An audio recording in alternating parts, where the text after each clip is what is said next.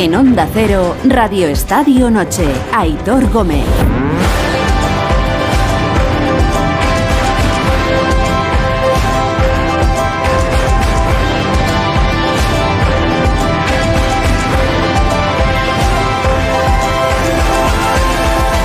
Las once y media, las diez y media en Canarias, buenas noches y gracias por regalarnos vuestro tiempo a estas horas. Eh, un abrazo grande a los que estáis currando, que con el frío que hace tenéis todavía más mérito. Gracias por dejaros acompañaros a cualquier hora, que para eso está el podcast, pero ahora mismo estamos caminando ya del miércoles al jueves, que será día 2 de marzo. Noche de Copa del Rey y ha pegado primero Osasuna. Osasuna ha ganado esta noche 1-0 al Athletic de Bilbao en la ida de la primera semifinal de la Copa. El gol de Abde el jugador cedido por el Barça que le da ventaja al equipo navarro de cara a la vuelta que ya recordaremos el resultado, que igual dentro de un mes, más de un mes, eh, ya no nos acordamos. Se jugará en San Mamés el 4 de abril a las 10 de la noche.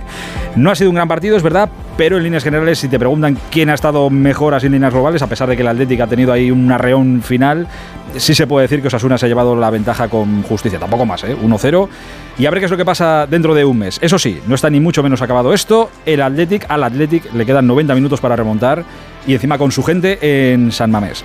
Por cierto, todo esto ha pasado con Luis de la Fuente, el seleccionador nacional, pendiente de todo en la grada. Y puede que tomando nota de la actuación de algunos de los jugadores que estaban hoy sobre el campo. La semana que viene recuerdo que hay lista de la selección, el viernes 17, será la primera de, de la Fuente. Hoy han enviado a la FIFA desde la federación una prelista que no se hace pública, aunque bueno, ya han salido algunos nombres que se filtran y todo esto, pero claro, es una prelista de muchísimos jugadores porque los que estén el viernes que viene en la lista tienen que estar en esta prelista.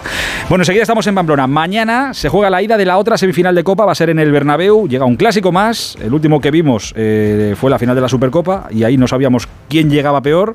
Pero desde entonces han pasado tantísimas cosas. Hemos visto al Barça firme en Liga pero cayendo en Europa. Hemos visto al Madrid titubear en Liga pero golear en Anfield al Liverpool. Bueno, en cualquier caso, como los clásicos son siempre asuntos diferentes en sí mismos, eso sí, siempre dejan marca. Para un lado o para otro, siempre dejan marca. Xavi ha sido hoy, ha dado como favorito hoy al Real Madrid. Ancelotti ve a su equipo con ganas de pelear la Copa. Ya sabemos las bajas de unos y de otros. Rodrigo va a estar en el Madrid. Pedri Lewandowski, además de Dembélé, que ya lo sabíamos, se pierden lo de mañana. Y hoy es noticia también algo que igual muchos y muchas ya ni eh, teníais en la memoria. Hablo de aquel partido de Liga, 16 de enero, Cádiz-Elche. Fue empate a uno con ese gol del Elche que no debió subir al marcador. Fue un error grave del VAR que provocó incluso que en los días siguientes Iglesias Villanueva, que era el árbitro que estaba en el VAR en aquel partido, hiciera una carta abierta pidiendo disculpas por, por su error.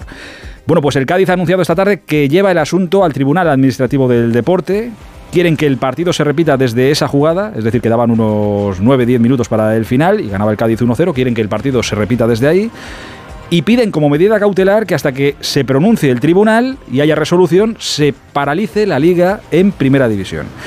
Insisto, esto es lo que pide el Cádiz, que ya avisó en su día que llegarían hasta el final. Y así va a ser. Otra cosa es lo que pase si es que llega a pasar algo. Pero por lo pronto sigue habiendo caso.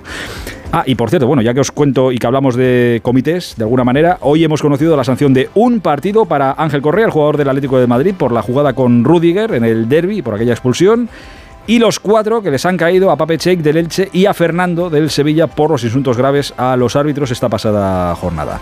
Era todo muy parecido, hijo de tal, bueno, todas estas cosas. Recuerdo que mañana, a las 2 de la tarde, por si queréis echarle un vistazo, hablan los árbitros. Sobre todo hablarán del caso Negreira, imaginamos, pero bueno, seguramente hablarán también de más cosas, pero ya sabéis que de jugadas concretas no. Pero mañana escucharemos con atención lo que tengan que decir los árbitros. Y hablando del caso Negreira, mañana publican los compañeros del mundo más información sobre este caso. Cuentan los compañeros que Negreira, Enrique Negreira, llegó a sacar en efectivo hasta 20.000 euros mensuales cuando cobraba del Barça. Iba al cajero y lo sacaba. ¿A dónde iba ese dinero que una vez salía del cajero o del banco de Negreira? ¿A dónde iba? Eso ya no lo sabemos. Eso es un misterio. Pensamos mal pues quién no puede pensar mal, claro, después de todo lo que estamos conociendo. Pero bueno, eso es lo que publican mañana los compañeros del mundo. Eh, antes de ir al Sadar, no, bueno, voy, al Sadar directo, Busti, pues al Sadar directo. Está allí nuestro compañero Javier Saralegui, a ver qué se está diciendo, qué se ha dicho. Hola Javi, buenas noches.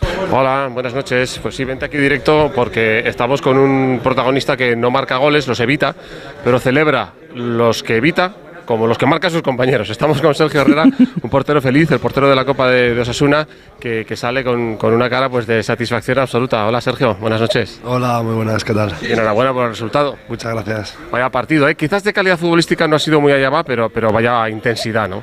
Sí, y bueno, al final un partido pues de, semifinales de Copa, ¿no? Eh, con, con, miedo de los dos equipos, ¿no? De, quedarse igual sin, sin, opciones en el partido de vuelta. Nosotros teníamos claro que queríamos eh, llegar vivos a, a San Mamés y, bueno, eh, hemos conseguido llegar con ventaja, ¿no? Y, y, bueno, y creo que tenemos nuestras opciones y, a pelearlo y a defenderlo con la mayor de las ilusiones. Aitor, pregúntale porque si le tiras un penalti te lo va a parar, pero preguntas esas sí, esas sí se las puedes colar, ¿eh? Penalti ninguno. ¿Qué pasa, portero? Buenas noches. Hola, muy buenas, ¿qué tal? ¿Has pasado mucho frío en la portería hoy? Bueno, sí, la Sí, se te está cayendo el moquillo, o sea que. Hacía frío en Pamplona y la verdad es que, tengo un, gripazo antes del partido bastante importante. Creo que ha sido de los partidos que más así con gripe he jugado en mi carrera. Y esta mañana, cuando me he levantado, he dicho, joder, vaya casualidad, que tenemos el partido más importante prácticamente de mi carrera deportiva y, con este gripazo. Pero bueno, hemos metido bien de paracetamol, el ibuprofeno y, y al ruedo. Eh, hacía, más, hacía falta algo, mucho más que un gripazo para que tú no jugaras esta noche. No, hombre, por supuesto, por supuesto. Y, la verdad es que muy, muy contento de, poder haber ayudado, de, poder haber dejado la portería a cero. Un, un partidazo de todos mis compañeros y, de la afición que ha estado increíble. Y, como te digo, con, con, nuestras opciones, con nuestra ilusión de, seguir y de poder eh, brindarles esta final a, la afición y, de intentar hacer eh, un partido valiente y un partido trabajadísimo en San Mamés para poder conseguirlo. O sea que lo ves, bueno, ¿qué carajo lo ves? 1-0, eh, no sé si a defender esto en San Mamés, pero coño, es una ventaja buena a pesar de que, oye, sea San Mamés, van a jugar con su público, el Atlético un equipo que quiere la, que quiere la Copa, pero ostras, que, que, que esta es vuestra temporada.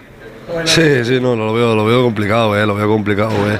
Aunque vayamos 1-0, eh, al final va a ser muy, muy, muy duro, ¿no? La vuelta van a estar a tope y, vamos a tener que, trabajarlo muchísimo, ¿no? Y, bueno, vamos a ir, como te digo, con las mayores de las ilusiones allí, con nuestra gente que vaya a animarnos e intentar sacar algo positivo para poder, creo que, disfrutar de esta final que todos queremos y que, y que creo que Osasuna se lo merece, igual que la Atleti, ¿no? Pero, pero bueno, yo hablo de, desde dentro de, mi equipo, de mi club, creo que, hemos hecho una gran Copa del Rey y, bueno, vamos con la mayor de las ilusiones, sobre todo a, pelearlo. Por si acaso, y no quiero ser café, pero te lo pregunto por si acaso que estas cosas pasan. ¿Tienes ya amigos, familiares, tal, que te han dicho, oye Sergio, que yo ya he reservado en Sevilla para el día de la final, por si acaso, que luego se pone todo por las nubes? Pues nada, no, ya les he dicho que prefiero gastarme el dinero, que no quiero ser café. bien, bien. Que, que, si llego a la final, que se paga lo que haga falta, pero, pero no, no voy, a, no voy a, a, vender la piel del oso antes de cazarlo. Primero vamos a cazarlo, vamos a, a pelear lo que va a ser muy duro y si por algún casual toca, pues habrá que, disfrutar de ese día y, de intentar conseguirlo ¿no? con, nuestra gente y con nuestras familias. Oye, te, te, hago la última y te pregunto por el protagonista de uno de los protagonistas del partido, grandes protagonistas, porque ha marcado eh, el gol. Ostras, el app de este os está saliendo bueno, ¿eh?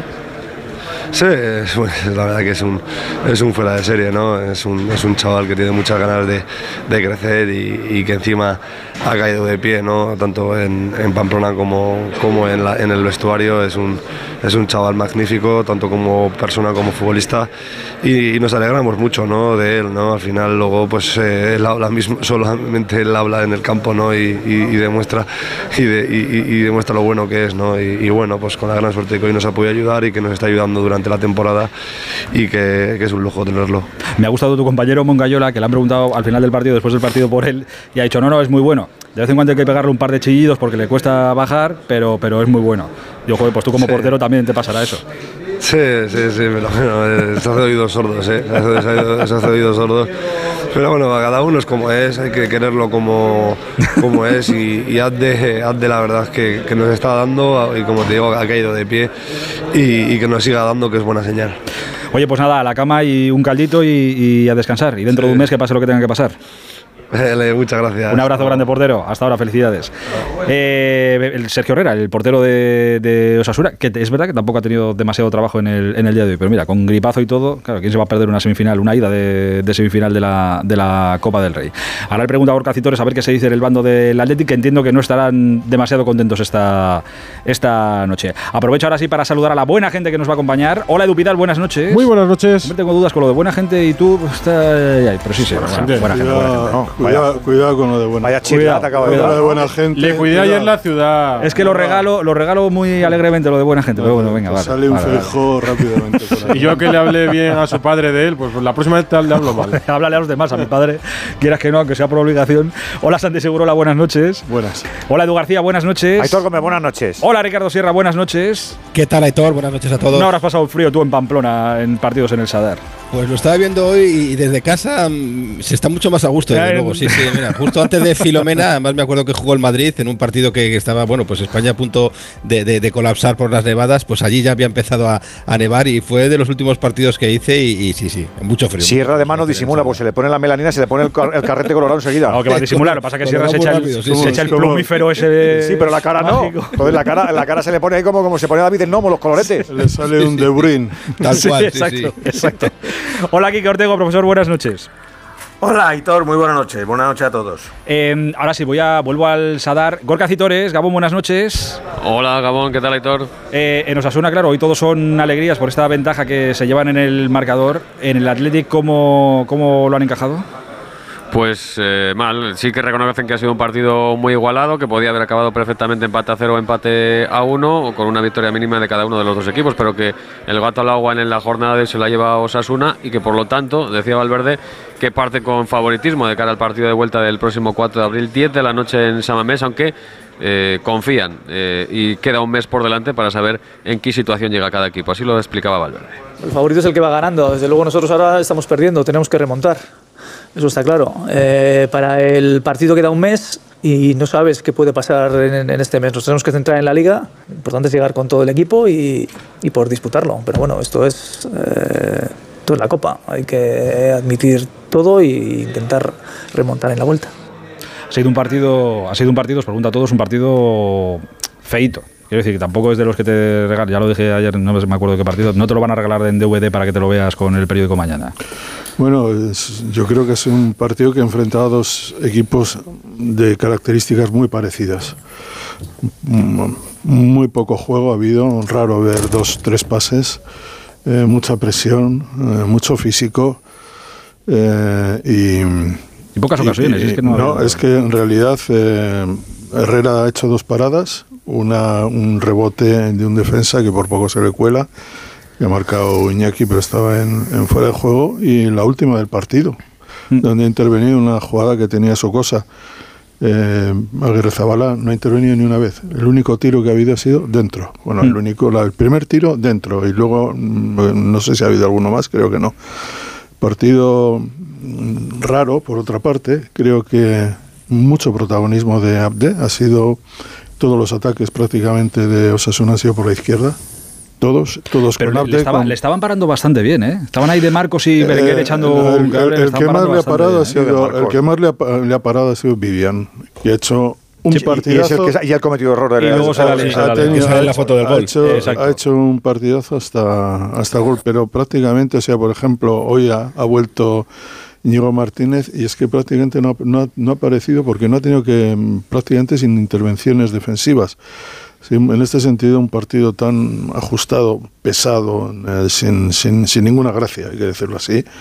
y solo al final el Atlético, los- cuando ha salido Nico y bueno, pues ahí ha dado la sensación, también por necesidad, ¿eh? los diez últimos minutos, El de que tenía eh, la posibilidad del empate. Pero bueno, digamos que es un magnífico resultado. Yo creo que los unos a ceros, incluso cuando no vale el gol en El gol doble. el gol doble, creo que siempre es un muy buen resultado en este tipo de eliminatorias. A ver qué es lo que pasa dentro de un mes en Samamés. Ha sido protagonista, muy protagonista de- del partido, como dice Santi, eh, Abde. Sí, por este- cierto, si me permites, Sí, eh, te obliga a pensar en las cosas que ha hecho el Barça. O sea, eh, Abde- este muchacho. Claro. No, vamos a ver, es que esos cuatro o cinco, Araujo, Gaby, eh, Pedri, Valde, que han aparecido, El año pasado estuvo apte con ellos Mm. y jugó lo suficientemente bien como para que no les interesara nada esta temporada. Y yo creo que, no sé si es un jugador para el Barça, pero que no pierde en comparación con algunos de los que están ahí, eso, te lo, eso lo creo, sinceramente. Y por el camino también perdió a Jutgla, que lo vendieron a, a Bru- Brujas. Y bueno, esta, esta, esta gente tuvo mucho mérito el año pasado, estos chicos. O fueron los que sacaron, en el momento sacaron las castañas de- del fuego en, Ah, en el. Barça, los jovencitos. Eh, entiendo que lo que está haciendo eh, Abde en Pamplona, que está haciendo una buena temporada, es bueno para él y seguramente será bueno para el Barça. Para Osasuna no sé si tanto. Entiendo que no hay opción de, de compra. Entiendo que el Barça lo que hará será recuperarlo en verano e intentar venderlo al, al mejor. Bueno, es el objetivo de la mayor parte de los Supongo. grandes cuando hacen ese tipo de cosas, ¿no? Foguéate, salte y Sí, cuando te salgas te repesco. Y, y si le pero vale, le está saliendo y- muy y bien. si le vale al Barça. Hoy sí le va, sí, pero no sé si se Por lo eso digo que, que dependerá de eso, de, de foguéate y si lo haces... Hombre, yo creo que a día de hoy pues, pues dependerá. Sabes que en el fútbol todo es muy cambiante. A mí, de luego, me ha parecido el jugador más incisivo del- Vamos, del, día de hoy, sin, sin duda. ninguna duda. No me jugaría yo la mano a que el Barça dice Abde, quédate el año que, el año No. que viene. No, no me jugaría yo la mano a, a eso, no lo sé.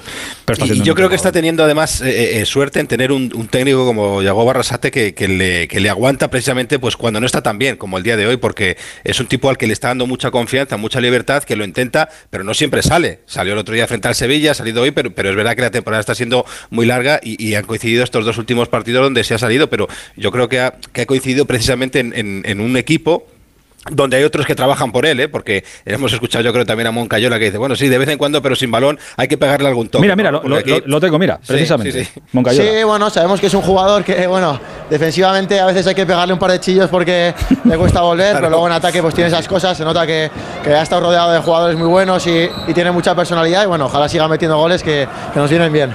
Eso. De cara, de cara al ataque, todo mirando al ataque. Pero es que hace un año, hace un año y medio Sí. estaba en Alicante, estaba en- Sí, en- en por, la, por la tercera categoría, por ahí perdido. O sea que todavía yo creo que tiene potencial para aprender y mucho además.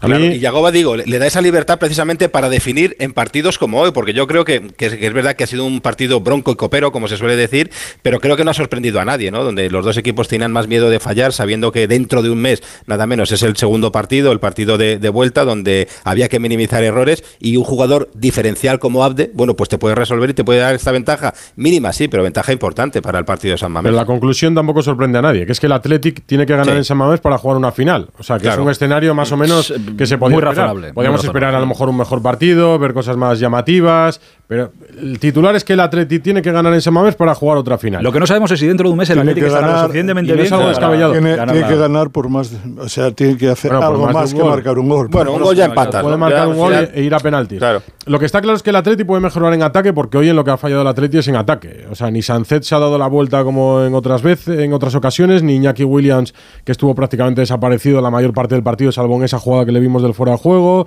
Ni, ni Muniain, al que le- se le tiene que pedir un poco más de regularidad en este tipo de partidos, que son ya partidos grandes como el de la semifinal. El Atleti ha sido un Athletic. Bueno, la fíjate, ha encajado la que ha tenido, o sea, ha encajado Eh, la es que- única buena que ha tenido El único error que han tenido. en Edu, defensa. Pero el La- la Atlético ha sido la- mejor en defensa. Ha sido mejor Claro. Berchiche, ha sido mejor Íñigo Martínez, que llevaba tres Edu, meses pero, y pico pero sin la jugar. falta de goles es, es casi un mal endémico en el Athletic Club, ¿eh? y no solamente este año. O sea que. A mí, a mí per- que- perdonadme, eh, que yo estoy muy contento con, lo, con Villalibre a la vez, pero yo creo que, joder, la- es una segunda unidad. Ya sé que Santi me va a decir que, que no O- sé si te o gusta o no te gusta. eh. Villalibre no. Sí, pero, pero como alternativa para, oye, para rematar, es un buen cabezador, rematador de cabeza, ¿eh? Pero es, una solución Bueno, más para. Han, han elegido a Guruceta. o sea Sí, que- sí, correcto, sí, sí, que ha salido, ha salido en la segunda, Pero en la segunda el, parte. el problema, el problema que tiene el Atlético para el partido de vuelta es que Osasuna juega igual en todos los sitios. Hmm. Osasuna va a Sánchez Pizjuán y juega como en el Sadar, va al Camp Nou y juega como en el Sadar, y, y va al Bernabéu y juega como en el Sadar. Es, es, yo creo el equipo de la, junto al Rayo Vallecano es el equipo de la Liga Española eh, en este caso transportada a la Copa, que más, eh, que más juega igual fuera que en casa. ¿Por qué? Porque es la forma que tiene de jugar, quiere jugar en campo contrario, quiere presionar arriba, quiere estar lo más lejos posible de su portería y no va a cambiar porque vaya ganando 1-0. Yo estoy convencido de ello, porque, porque sería renunciar a lo que le ha ido tan bien durante los últimos años. Por, ese es el problema del Atlético, que no va a ser el clásico equipo que se te va a encerrar atrás y al final con el empuje de San Mamés, una ocasión, un rebote, un rechace, una acción individual de los Williams, pero no, Osasuna te va a complicar el partido desde, desde a, a- a atacarte eh, aunque juegue fuera de casa. Eso estoy convencido de ello. A mí me ha parecido un partido muy de equipos siameses, como decía Santi, pero sí me esperaba un poquito más de Osasuna. Yo creo que Osasuna hoy sí ha querido ser un poquito más atleti, eh, incluso el propio Alde ha tenido también más brega defensiva de lo que suele ser habitual. Le Había mucho, res- como- mucho respeto también. Mucho respeto, como mucho le cuidado. corregía varias veces Yagoba también. Yo creo que hoy Osasuna ha sido un poquitín, un poquitín menos Osasuna. Los laterales de los dos laterales de Osasuna no han subido prácticamente Claro. jamás. Y eso no suele ser Ni habitual, ¿eh? Ni una sola vez. Moncayola, yo creo. Es verdad que el vértigo de, de verte ahí casi casi a No, una no, final. eh, evidentemente había instrucciones, pero Moncayola yo creo que no ha pasado la raya del medio campo hoy en el y Juan Cruz, que suele hacerlo más, un poco más, pero tampoco. Yo creo que en ese sentido eh, Osasuna ha sido férreo, sabiendo que estas eliminatorias frente a un equipo como el Athletic, un gol es una mina, vamos. No, y, y además están en disposición de arriesgar más, porque en estas eliminatorias ya no importa tanto que el visitante marque, porque ya no hay valor doble de los goles, en la vuelta en realidad en un empate a goles juegas la prórroga igualmente, o sea que puedes arriesgar, deberías de poder arriesgar un poco más.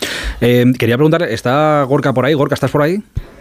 Sí, sí, estoy por aquí. Correcto. Oye, es que eh, llama la, bueno, llama la atención, que lo estamos viendo durante toda la, la temporada. Hoy, por ejemplo, Muniain ha sido titular, no ha hecho un buen partido, ha sido sustituido. Raúl García entra de refresco a mediada, mediada la segunda parte. Claro, son dos jugadores muy importantes en, en el Athletic, pero que cada vez están teniendo menos, Con cada vez tienen menos no. presencia. Claro, es que a Muniain le recuerdo muchos partidos suplentes esta, esta temporada. Sí, sí, sí. Ha habido una- un tramo de la temporada en el que Iker Muniain, estando físicamente bien, quiero decir disponible, no ha contado para Ernesto Valverde porque ha apostado por, por otros jugadores. Y, y la verdad que ahora estaba volviendo un poquito entre esa media punta y la banda izquierda, entre esas dos posiciones que se ha movido durante prácticamente toda su carrera futbolística, pero eh, yo lo extendería más a- al conjunto del equipo. El equipo no tiene buenas sensaciones, independientemente de los de los resultados eh, dejó malas sensaciones ante el Girona a pesar de la al margen de la derrota. Eh, dejó muy malas sensaciones en la segunda parte en el Metropolitano ante el Atlético Madrid después de una primera parte bastante bueno eh, pues a tener en cuenta. Incluso en las victorias ante Valencia y, y Cádiz bueno, pues rivales que están en la zona baja de la clasificación le crearon bastantes ocasiones de gol y, el, y el guardameta Unai Simón fue, fue clave, por ejemplo, en, en Mestalla para sacar ese, ese triunfo. Está el Atlético en un, en un periodo en el que no se acaba de definir y, es en el momento en el que se puede romper un poco para los objetivos de la temporada. Eh, lo bueno de todo esto es que, claro, eh, queda, bueno, lo bueno o lo malo, sabe Dios, que queda un mes. Que como estás ahora, igual dentro de un mes, yo qué sé, por lo que sea, se ha reflotado y se ha que, eh, eso se, se decía también cuando el sorteo, porque había otra fecha prevista para este partido de ida, que fue- Sí. era hace un mes, que luego se cambió, ¿no? Por lo del mundialito de, del Real Madrid. Y, y quien más que menos en el Athletic, en aquella eh, circunstancia, pensaba que ese mes de más le podía venir bien. Pues estamos ancheco parecido, que se, que se dice por aquí. Correcto. Está- ¿Estáis a, estáis a resguardo, eh, Saralegui y tú? Sí, ahora ya sí, ahora ya estamos juntos aquí en la zona mixta, Ah, bien avenidos como siempre y sin Quejáis de vicio, no, no os escucho ni castañear, ni, ni el Están moquillo. las puertas abiertas, pero eso para nosotros no es nada, las puertas abiertas. ya. Hombre, por favor. eh, eh, vamos a tener que coger la Rebequita para salir. Dice, dice, el, dice el teléfono que menos un grado ahora mismo en Pamplona. Eh, Menos un grado. Que si ahí con un mantón. Lo importante es la sensación térmica. Creo, que, era- son menos 5. Bueno, estamos acostumbrados. Los de, los de Madrid para arriba estamos Hace mucho frío, a- seas cabezón. Que no, que no, que no hace, tanto. Que no hace tanto. Tiene mucho mérito la gente que ha venido, ¿eh? por cierto, Hombre. 23.000, la mejor entrada desde la reforma del Sadar, prácticamente un lleno, y que han visto un equipo, hablabais de que esperabais un poquito más de Osasuna, pero quizás eh, hoy ha sido el Osasuna más parejo al Athletic, que, aunque el partido ha sido Siamés. relativamente feo, en el sentido de que el Athletic le había superado ampliamente a Osasuna, sobre todo en el partido de Liga y también en los de la temporada pasada, con lo cual por ahí ha conseguido nivelar un poquito Osasuna, que aunque ganó el otro día el Sevilla, o mejor dicho, ganando el otro día el Sevilla, solucionó su propia crisis, que no venía de una buena dinámica después de- del parón del Mundial, solo había ganado un partido contra el Mallorca, ¿eh? o sea que, Osasuna también tampoco está en su mejor momento. De- A mí, a mí me gustó Osasuna frente al Madrid, me gustó. Ya sé que claro, Ahí- tuve el no- no sé, problema, tuve ¿viste el la problema imagen? de Vinicius. ¿Viste la imagen al final? Creo que fue al final del partido que palmó eh, Osasuna 0-2 ahí en casa y en el abrazo que se dieron Ancelotti y Yagoba, eh, ves que la vi hace poco, una imagen que captó Movistar, y, se- y Ancelotti le decía a Yagoba al oído, vamos a jugar la final de Copa. Y Yagoba se reía. Bueno, bueno, se, re- se reía. Y se reía, Bueno. se reía Yagoba, sí, sí. Bueno, mira, Osas-. Osasuna de momento ya ha dado un pasito adelante. A ver qué es lo que pasa mañana. Eh, oye, va a ir mucha gente de. No sé si está esto ya, si las entradas estaban disponibles o no. Va a ir mucha gente y de pico, creo Pamplona. que ha dicho Moncayola, ¿no? La- como- Las, las mismas las mismas 659 que tiene Osasuna de su zona visitante y ha mandado a Bilbao son las mismas que el Athletic va a mandar a Osasuna y pactaron también el mismo precio que no sé recuerdo si era 45 o 50 euros para la zona para la afición. Malos visitante. infiltrados, que dices tú. Javi. Que Más ser- los infiltrados. Que Esto tendría que ser porcentual, Santi. O sea, 659 entradas. Claro, el al salario es más chiquitín Me que. gusta, lo me gusta- que- me gusta como porque me, me está tratando como si fuera el Sí, sí. tesorero Como si o el el presidente. del Atleti. ¿Y ¿Qué quieres que Eres te mi vínculo más cercano a la Mueve tus hilos, Santi, mueve tus hilos. Y Gorka, Go- Gorka, que ¿Qué vas para quieres que te diga? esta noche. Que, o sea que hay que hacer la proporción. Si entre 23.659 han sido del. Atleti. Para 50.000 pues de San Mamés o 50.000, Pues 60.000, a ver, tenía que ser la regla de 1.000, tres. 1.100. Claro, la regla de Un tres. poco- bueno, pues ahora, ahora me pongo, ¿eh? A que- sacar billetes. Hacer números. Como Negreira, sacar ahí.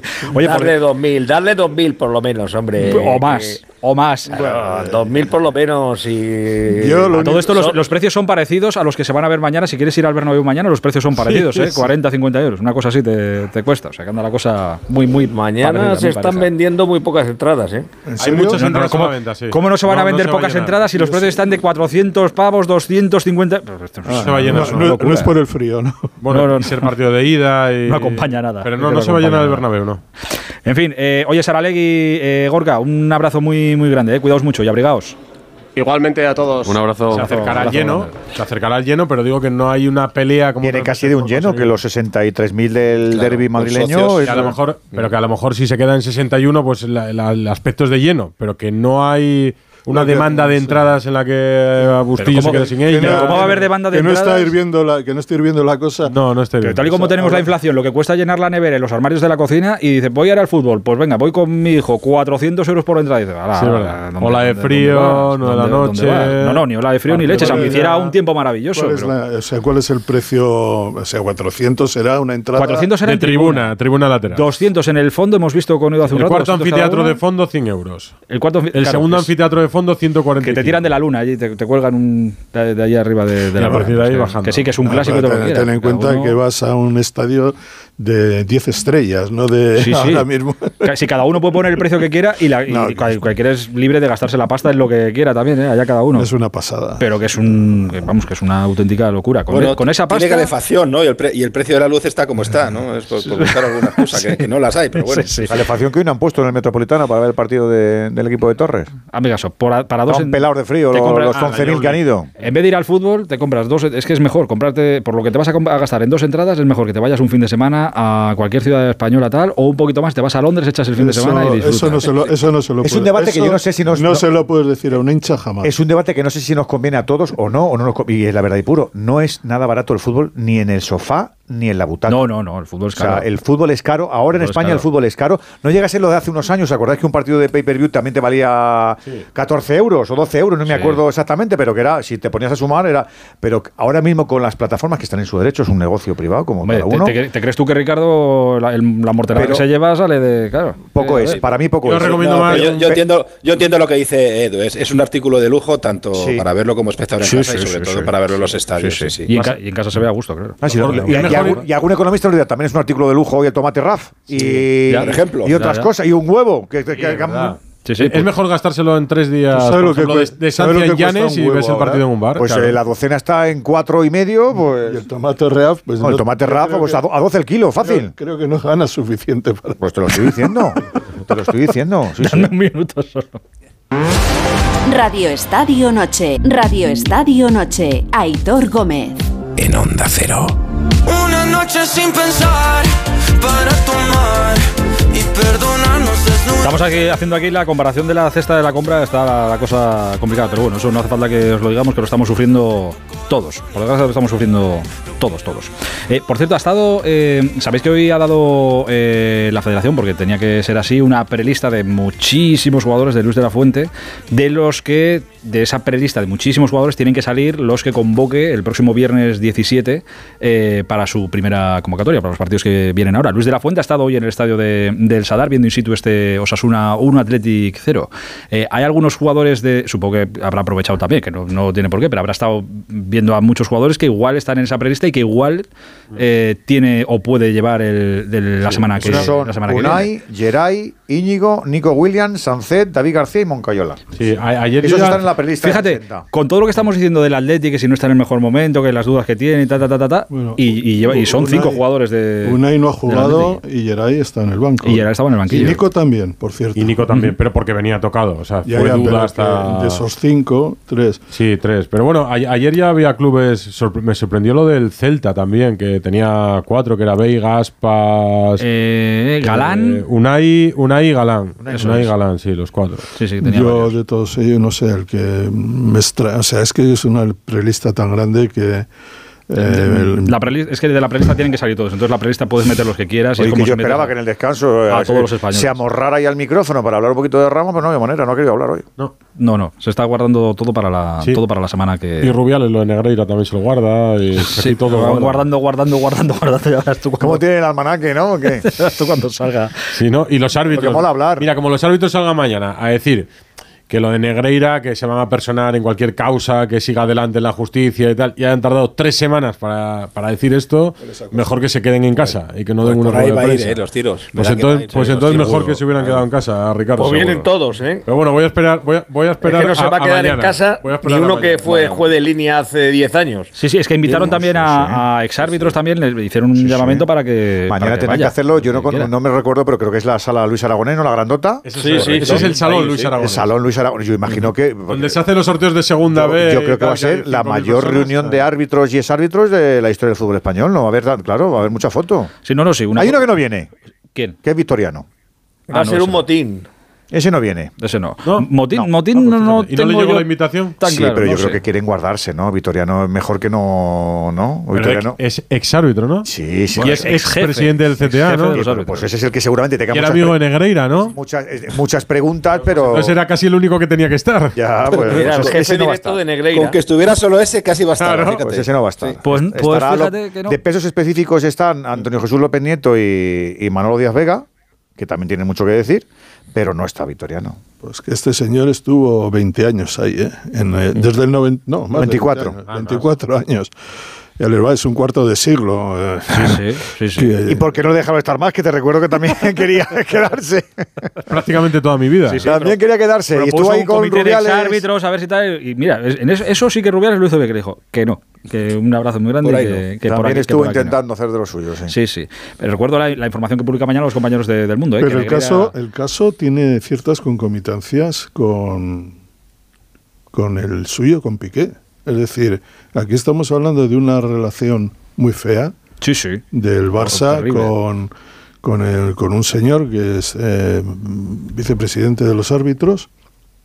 Es decir, y el Barça es un equipo que pertenece a la Federación Española y contacta con un tipo de la Federación No Española. solo Una- eso, sino que Pero- Joan Gaspar, que es quien inició todo esto, era vicepresidente Vale, de la exacta- federación. Pero es que en el caso Piqué eh, Rubiales, Piqué es un asociado a la federación por ser miembro Por del ser Barça. Ese contrato no aparecía, acuérdate. Y, ta- y él, él, y están hablando de comisiones, de quién paga la comisión y si tal, no kilo, de esto se kilos. encarga. el- Acuérdate y que el, pro- esto- el problema era que el sueldo por- de Rubiales claro. iba ligado al rendimiento deportivo de algún A- club. al de Enrique. Negreira lo paga el debe- Barça y el de, y el de Piqué no lo paga la Federación, lo pagan los. Debió ser algo tan feo que eh, ahora ya no se puede hacer eso. Efectivamente, era estética, era, era estéticamente era igual de apestoso. Lo cambió, es lo que- Ética- le éticamente. Le, éticamente costó, también. le costó entenderlo, le costó entenderlo. Pero son concomitancias, no son, eh, no son eh, gemelos los, los casos. No, no, no, Su- no, no. Tiene su cosa, No. los- No, sí, claro que la tiene. Y más, y más pero- insisto, pero- recuerdo lo que, lo que cuentan mañana los compañeros del mundo, que Negreira sacaba eh, todos los meses. mm, Entre, yo me he leído la información entera ya.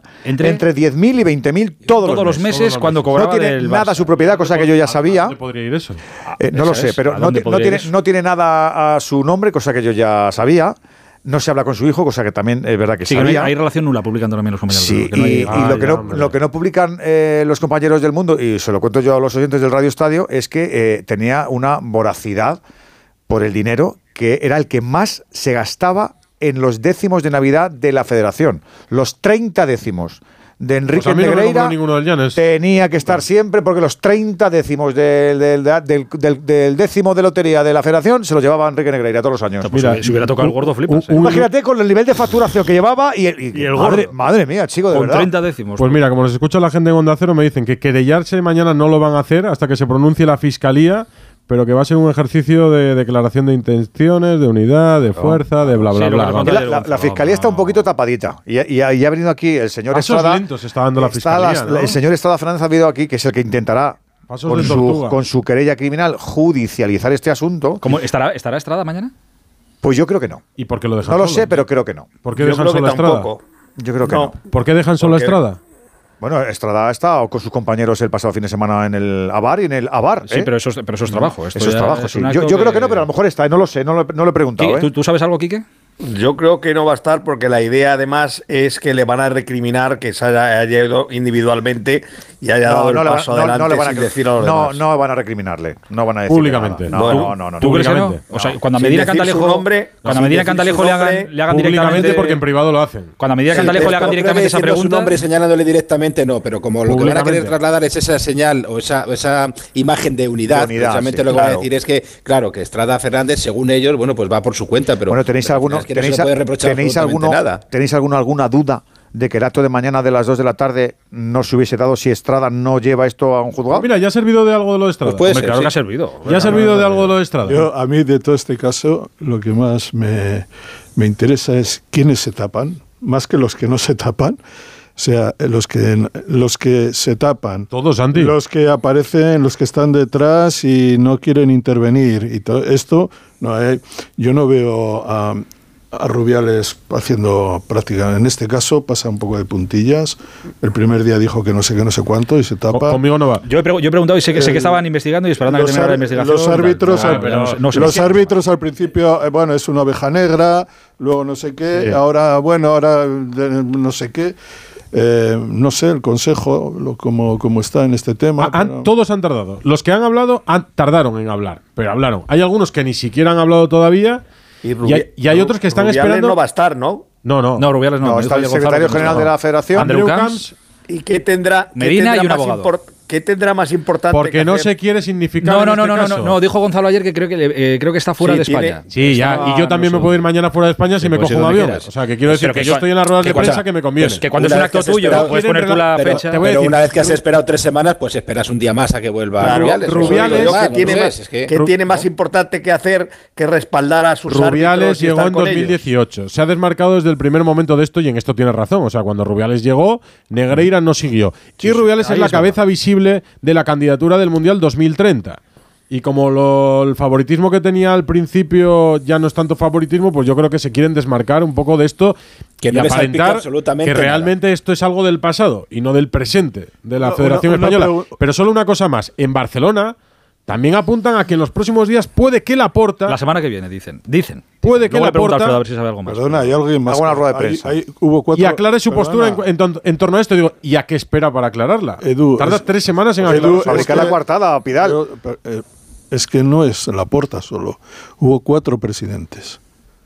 Que ¿Eh? que tampoco han dicho nada los Uno aquí, Bueno, Gaspar el sí. primer día Gaspar dijo sí. que el- de esto que no sabía de qué estabas hablando. Digo, joder, pues para pagarle la pasta que le Eh, pagaban era saberlo. Rosell no ha dicho ni una sola palabra.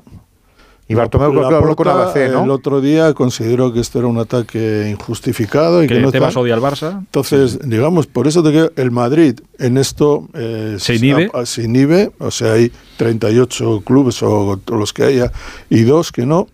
Es decir, que es interesante, eh, por eso me parece que es casi más interesante quiénes y cuántos Se se, tapan. tapan. que los que no se tapan. Por eso, pero mañana, mañana que va a estar Luis Medina Cantalejo y que estarán los periodistas, y yo estoy convencido que algún periodista le preguntará, ¿y, qué les parece, qué opinión les merece la actuación de Estrada Fernández? A ver cómo echas el balón fuera ahí. Pues lo- yo, Que yo sí, creo que está sí. en su derecho de hacer Máximo lo que quiera, tal, claro, máximo respeto. Ya. Públicamente no lo van a criticar, aunque en privado lo ponen a caldo. Los tiros son los que ha dicho Pidal. Mañana es una foto fuerte. Ellos van a por la foto fuerte, la foto de unidad. Quieren llevar eh, vestigios del pasado para demostrar que la eh, rectitud, la honorabilidad no es de ahora, que también era de antes, para que no haya ningún tipo de problema. Y, y hacer una foto de inédita de un 150 árbitros o, o 125 árbitros juntos hablando de que efectivamente el arbitraje español está limpio. ¿Cómo está limpio? ¿Cómo lo demuestran? pues ya irán viendo cómo lo van demostrando porque mañana no lo van a demostrar. O sea, mañana van a hacer una declaración de intenciones de el bloque arbitral en España de ayer y de hoy unívocamente va siempre pensado en, en esto, en que somos todos rectos, legales Como y hay que tantas estamos inmaculados. Pero como hay tantas evidencias de, de lo que estamos conociendo, hay tantísimas evidencias. Es que yo creo que para si quieres convencer a la gente de lo contrario y no perder la confianza de la gente como se está perdiendo y es normal, ostras, tú tienes que llevar también ciertas evidencias. Quiero decir que, Yo creo que que una rueda de prensa buenista. Mañana yo creo que no va a ser el día para, para la- igual, ¿eh? lavar la imagen que te- o, o las- los prejuicios que tenga el público en general. No, no es el día. Yo creo que no lo va a ser. Es más, yo le decía a Palafox, digo, tú pregunta cuántos ha montado en el coche el hijo de Negreira, a ver cuántas manos levanta, pero que se levante las manos, que se vea la foto.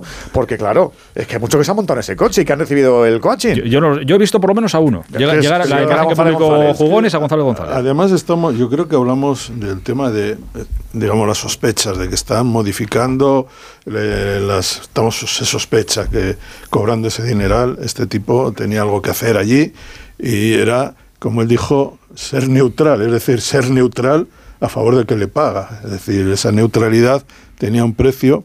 Por lo tanto, no era, no era Acuérdate que neutralidad, pero, eran por pero- favores. pero la cuestión no solamente es quién arbitra eh, tal derby o quién arbitra tal partido, es que había muchas cosas a su alrededor, ascensos y descensos de árbitros, que eso es muy jugoso, partido internacionalidades, que es muy Mira, hoy he recibido yo, Santiago, todas esas Sa- cosas, claro, Santiago, ¿no? hoy he recibido yo un documento de un acta arbitral, eh, miento, un acta de descensos y descensos del año 96. Y aparecen las rectificaciones. Eso es casi histórico. Sí, aparecen las rectificaciones, las, puntuaciones. Pero para o sea, el acta de- del final de temporada Claro, cuando donde suben y ah, bajan. un 7. algo que Velasco Carballo se cargó. Dificultad, tal. Y aparece, y aparece la firma de Enrique Negreira. Aparece la de Victoriano Sánchez Almino y aparece en el acta, claro, efectivamente. ¿Cómo El no, va a aparecer, vicepresidente. ¿Cómo no va a aparecer la firma de Enrique Negreira si él, ya os conté aquí, que se encargaba de sumar y decirle, aprieta que vas mal, aprieta que vas regulera, aponta aquí que... pa-". Y luego lo que también os conté de, es que me siento aquí con al lado, con el informador, y al informador le puedo decir, no, ponle bien, ponle mal, que, y es el que luego condiciona las notas. ¿De verdad algún compañero pensaba que Enrique Ne- Negreira desde el 94, con esa voracidad que tenía por el dinero, iba a ser un pasmarote en ese comité? Venga, por favor, no seamos cándidos. Por favor, os pido, no seamos De, cándidos. de hecho, la manera de pedirle al Barça los 250.000 o 224.000 no Que sé le quedaban por cobrar. que le quedaban era con un par de amenazas. Pero Por- escúchame, los compañeros del mundo en la, en la- en la- en la- en la edición de mañana eh, publican las facturas que no cobró. Claro, porque eso lo explican. Porque, porque Porque las dicen, mandó, pero no las cobró. Sí, sí, ese que, decían, dinero- "Oye, que ya he dicho que la del 2019, verano del 2018, donde él seguía mandando facturas Claro, de 46.000, claro. 43.000. Es- Pero- pero ese si te han dicho que no te van a pagar más. Ese dinero es porque él envía la factura de julio, que no la pagan, la de agosto, que no la pagan, envía la de septiembre y no se la pagan, envía la de octubre, no se la pagan, Y ya entonces dice, en noviembre "Oye, reclama todo. ¿Qué pasa? ¿Qué está ¿Sabes? pasando Y aquí? sigue pasando las facturas, a pesar de que no se las. Solo le, faltó, solo le faltó denunciar al Barça por impago de esa factura. Sí, sí, sí. Pues, es que no, porque, es que porque es no las declaraba, si no. Solo le faltó eso. Por Oye, cierto, que yo he declarado dicen- el IVA de estas. Dime. Que digo que, por cierto, me dicen que el Rubiales está en Guatemala, en En Guatemala, Guatemala, eso es. en Eso la elección del presidente, de la reelección del presidente de la, de la CONCACAF. Pues ser, eso, que si yo quiero me voy, si no, no. Eso es. A ver, Pero que ya lleva un par de días por allí. que ya, que ya, lo, que- que ya- ya, ya, pero que ya lo comentamos ayer, que, que también es, es raro el que le- elegir el día en el que hay un clásico las 2 de la tarde para hacer para hacer todo esto, para escenificar la foto Incluso esto. pueden, ya, después de tres semanas, pueden mejores. esperar a que venga de Guatemala el presidente. Sí, bueno. Ah, Yo lo único que sé, y ya yendo a lo más básico, que eran los, los, asesor- los asesoramientos arbitrales y todo esto, ya sé que Valverde no recibió nada, que el Tata Martino, en voz de su segundo, dijo que tampoco sabe de qué le estaban hablando. A Fábregas, que también ha estado un tiempo en el Barça, le pregunté el otro día y dice "Pff, que de los árbitros que no se sabían ni los nombres de, los árbitros, que nada, o sea, que a los, ni a los jugadores ni a los entrenadores llegaba nada. Con lo cual, Pero, aquello era... pero evidentemente. No, es claro, que- claro, claro, claro, evidentemente que, A que- ver que si no nos llegaba. hemos caído de un guindo. No, por eso. Pero preguntas por si acaso. Igual alguno te dice, ah, pues sí, a mí me llegó un día y me decían, un- me dieron un papel o un Pero, vídeo que pero mira. si eran verbales. Sí, sí, encima es que eran verbales, es que es acojonante, es acojonante. Bueno, en fin, eh, así están las cosas. Mañana a las 2 de la tarde, si queréis entreteneros y echar el, el rato, a las 2 de la tarde eh, hablan los, Qué pereza. los árbitros. No, pues a mí me No, parece pero pero que- no hay me que escucharlo. y luego pues, Claro, tenemos que contar por la me noche a ver han dicho. sí, Me parece divertida la comparecencia y sobre todo las preguntas. A ver, va- claro, va, va a ser una pereza el comunicado que vayan a leer y la fotografía, que ya sabemos lo que va a pasar, pero luego habrá que estar pendientes, Claro, claro, de las preguntas, y las respuestas sobre todo. claro. Exacto, exacto. Yo lo único que sé es que en el fútbol actual y con el VAR más todavía, y, volve- y, y ahora supongo que entras o dentro de un rato con el tema del Cádiz-Elche, la figura del árbitro, de la industria arbitral, es cada vez más eh, pesada, cada vez más potente en el fútbol. Se habla más de los árbitros Santiago, que de, que de San- Messi. Santiago, es que es una profesión de ricos. Es que ser un árbitro en España. ¿Cómo? Es que a día de hoy, eh, tú, tú has convivido como yo con jornadas de amateurismo donde tenían que darse mucha prisa para trabajar. Ahora son todos profesionales del arbitraje. agente- eran- es que estamos hablando de 400.000 euros anuales. Eran nos hemos agentes, equivocado. eran- Hombre, Que tenemos que haber sido árbitros. Eran Claro. agentes, se llamaban, se decía que eran casi todos eran agentes comerciales. Sí, sí. y, y que eh, lo que se llevaban. también, te, no. también te dejaban un poco mosca, ¿no? Claro, tú luego le veías la tripa a Oriol Velázquez y decías, claro, es que te tiene tripita, claro, que tienen que hacer muchas cosas. Y al presidente Victoriano. Claro. Eh, dejadme que salude a un presidente que nos está escuchando. Presidente del Cádiz, don Manolo Vizcaíno, buenas noches. ¿Qué tal? Buenas noches. Le pido solo un minuto, un minuto de su tiempo y estoy con usted, se lo prometo. Sin problema. Radio Estadio Noche, Aitor Gómez. Radio Estadio Noche, Aitor Gómez. A ver, ya sé que todo esto va, muy rápido, pasan muchísimas cosas, eh, pasan unas, vienen otras, eh, hay cosas que, nos olvidamos o que caen en el olvido, pero eh, no nos olvidamos, lo tenemos en la memoria todavía, lo que pasó en aquel Cádiz-Elche pasado 16 de, de enero. Sabéis que empató el Elche en una falta de 10 minutos para el final, pero hubo un error grave de VAR, que no revisa bien la jugada, el gol no debió subir al marcador. De aquello hablamos mucho en su momento, el comité de competición, ante la queja del Cádiz, se declaró incompetente insisto, ante esa denuncia del Cádiz y parecía que aquello había quedado en el olvido. Bueno, pues no, porque el Cádiz ha anunciado un recurso eh, ante el TAT, ante esa resolución del comité de competición. Em, presidente, ¿y quién parece que se había olvidado de, de esto? Yo sabía que el Cádiz iba a llegar hasta el final, lo que no sabía es que iba a ser en el, en el día de hoy cuando venir para adelante. Bueno, cuando hay unos trámites y bueno, las cosas hay que prepararlas, teníamos hasta el jueves, hemos adelantado todo lo más posible y se ha, se ha entregado esta tarde. Eh, ustedes, la- la- el fin de todo esto, lo que mm, para el Cádiz sería una victoria es que se repitan, eh, que se juegue el partido a, par- a esos 10 minutos que, que faltaban antes de que Bueno. marcara el Elche, ¿no? Efectivamente, bueno, es lo que pedimos. Nosotros lo que Es lo que pedimos piden. es que se repitan esos 10 minutos porque primero es algo que no había pasado nunca antes, jamás había pasado, no es comparable con errores humanos o interpretación de ninguna jugada, no es comparable y sé que se está comparando, no es comparable y segundo es algo que ya ha hecho UEFA y FIFA y que han hecho otras federaciones en España, o sea que, que no estamos pidiendo ninguna barbaridad. Y en la medida cautelar, que suena estrambótica, pues no es ni más ni menos porque no tiene nada que ver que el Cádiz tenga dos puntos más o uno más, porque también puede perder en esos 10 minutos del partido, no tiene nada que ver que el Elche tenga un punto menos de cara a sus posibilidades de salvarse con respecto a los equipos que va a jugar y cuándo pueda o no eh, seguir con posibilidades de estar en primera división o que tenga dos puntos más de los que tiene ahora mismo y por lo tanto como ese daño es reparable a día de hoy sencillamente jugando los 10 minutos que faltan, pues eso es lo que pedimos. Por eso, eh, por eso piden, la medida cautelar que, que piden es la paralización de la liga hasta que haya una resolución del TAT. Efectivamente, y una cosa lógica, eh, se, se- reunimos los requisitos para pedirle y lo hemos hecho. Eh, ¿Lo ven viable? Quiero decir, ¿son optimistas con esto o es una medida cautelar que hay que pedir, pero en su foro interno siente que, que esto es algo que no, va a pasar? No, eh, nosotros llevamos razón al 150%. A partir de ahí- de ahí, pues que resuelvan como en derecho crean conveniente, pero la razón la llevamos, es reparable el daño.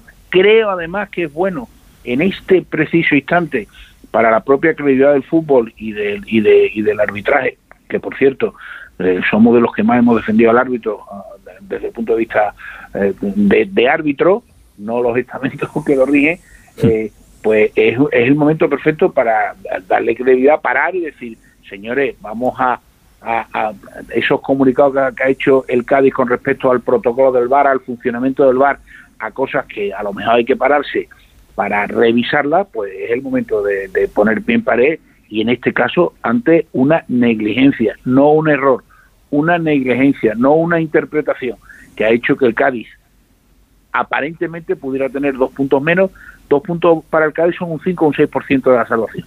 Un 5 o un 6% de la salvación.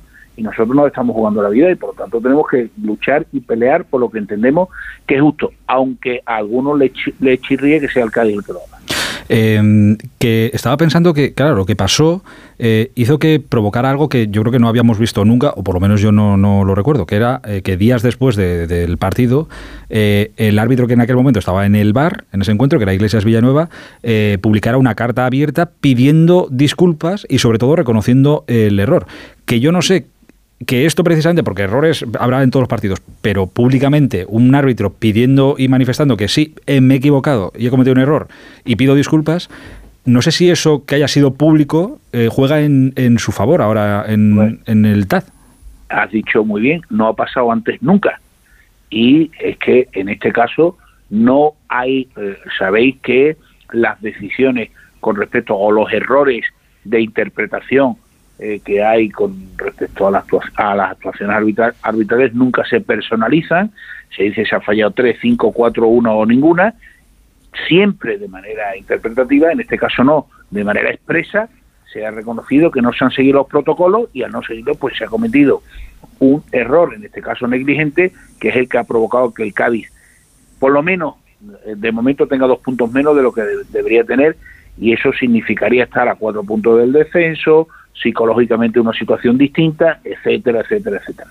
¿Ha hablado eh, con alguien de la federación en estas semanas de qué pasó? ¿Ha hablado con el, con el presidente? Con... No, no, no, no, no hemos hablado con nadie, ni, ni creemos que vayamos a hablar, la verdad. Le- Yo lo digo, lo digo, me intentan sancionar, no, no, de momento no lo consiguen ni lo van a conseguir porque yo ni, ni insulto a nadie ni digo ninguna barbaridad, simplemente expreso, creo que con libertad, lo que entiendo que es bueno eh, y en defensa de mi club y pues ya lo dije que quizá no somos lo suficientemente importantes para que nadie nos llame porque bueno mm, pues no no es el caso lo que sigue que tengan seguro tengáis seguro todo que vamos a llegar hasta el final en la defensa de los intereses de Cádiz Ya le dije, eh, ahora que me dice esto, ya le dije alguna vez que, que soy muy fan de las reflexiones que, que pone usted en su estado de, de WhatsApp.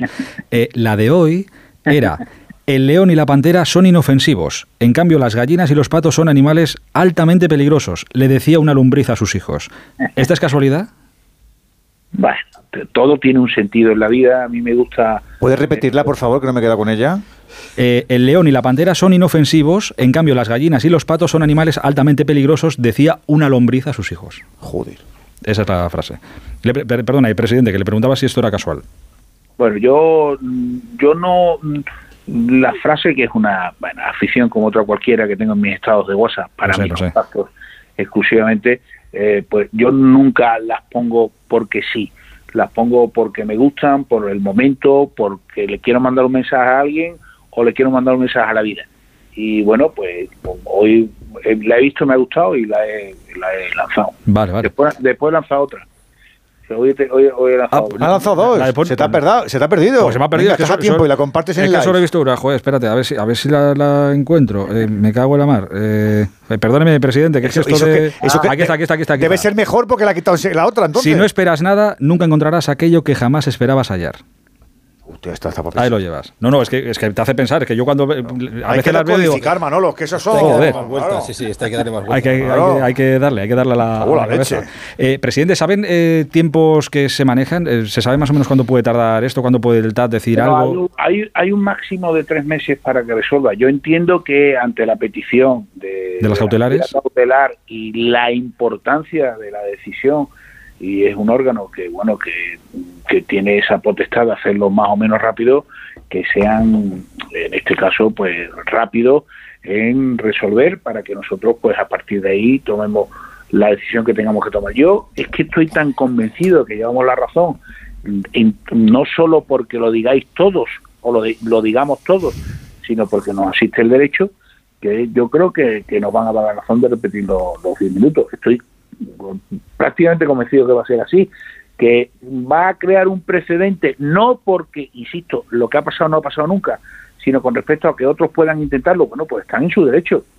Lo cierto y verdad es que sería lo lógico, lo justo y, e insisto, nos daría credibilidad, que creo que es un momento importante para que, para que la ganemos, eh, pues no reinterpretando, no, eh, pues no asumiendo un error humano, por muy flagrante que sea, que no es el caso, sino pues algo que es reparable y que puede suponer para un club como el Cádiz, pues el, el estar o no en la pomada de, mantener, de mantenerse en primera división. Le hago- me guardo la, la última para César rápida, pero Santi seguro la quería hacerle una. Sí, presidente, buenas noches. Una, una pre- la pregunta es, ha hablado de precedentes en Europa. Eh, eh, ¿Nos podría citar algún precedente en el fútbol? eh? No me estoy refiriendo a, a otros deportes. Sí, eh, yo desde luego no, no lo conozco. Estoy también, eh, no, no me he metido a, a mirar precedentes, pero si, me, si nos puede citar algunos. Mira, es que están, están en el comunicado. Uzbekistán, Bahrein, Noruega, Inglaterra. eh, Exactamente. que la FIFA y la UEFA acordaron la repetición parcial de sendos encuentros. Bueno, pues entonces Eso eh, apoya el la- comunicado del Cádiz, ¿eh? eso, si eso ha sucedido, ya, ha sucedido por causas parecidas a esta, le, le- le avala en este en esta demanda, ¿no? Sí, sí, en jurisprudencia, desde luego. Sí, e- e- efectivamente, sí, sí, insisto, Santi, que y te tuteo porque, bueno, creo que... que, que- Santi es muy Todos joven, los- ¿eh? Todos Santi los lectores y oyentes de Seguro la pueden tutear. Santi es muy joven. No, pero aparte él tiene una relación con Muy afectiva con su con padre. Cádiz, exactamente. Entonces, eh, yo mm, eh, insisto, es que lo que ha pasado aquí no ha pasado antes. Eh, ha habido mm, mm, mil casos de errores manifiestos, siempre por interpretación o por error humano, pero no es este caso eh, un error. Este caso es no seguir un procedimiento y ese y, por lo tanto eh, es lo que ha impedido que en este caso el Cádiz pudiera seguir ganando en el minuto 81. y lo que Entonces- pedimos de la repetición no es porque demos por ganar el partido, porque lo podemos perder, sino porque entendemos que es lo justo y en este momento que nos estamos jugando todos la vida, pues para el Cádiz, pues ese 5 o 6% de la salvación que supondría esos dos puntos, pues son la vida. Es una consecuencia del VAR, ¿no? Sí, sí, Porque esto sin cual, no existiría. Tal cual, no, no, el error viene de hecho de- del bar de Iglesias Villanueva. Eh, presidente, antes de- Abriendo el melón. Antes, antes de, de dejarle libre, es que claro, como usted lleva tanto en el mundo de- del fútbol, ahora en el Cádiz, pero antes, hace unos años, no, no tampoco demasiados, estaba usted en el Sevilla, o sea que lleva muchos años en el mundo de- del fútbol. Ahora que cuando cada vez que lee y, se entera de todo lo nuevo que vamos conociendo del asunto este de Negreira, ¿usted qué piensa? Pues, pues ya lo dije el otro día y voy a aprovechar. Mi padre llegó al fútbol en el año 80, yo llegué en el 2002 y, y, y, y- y voy a decir algo para definir lo que lo, lo, lo malo que está haciendo la aparente golfada que ha pasado con Enríquez Negreira, eh, lo malo que le está haciendo al colegiado individualmente en el que yo creo absolutamente. Yo he visto en el fútbol de todo.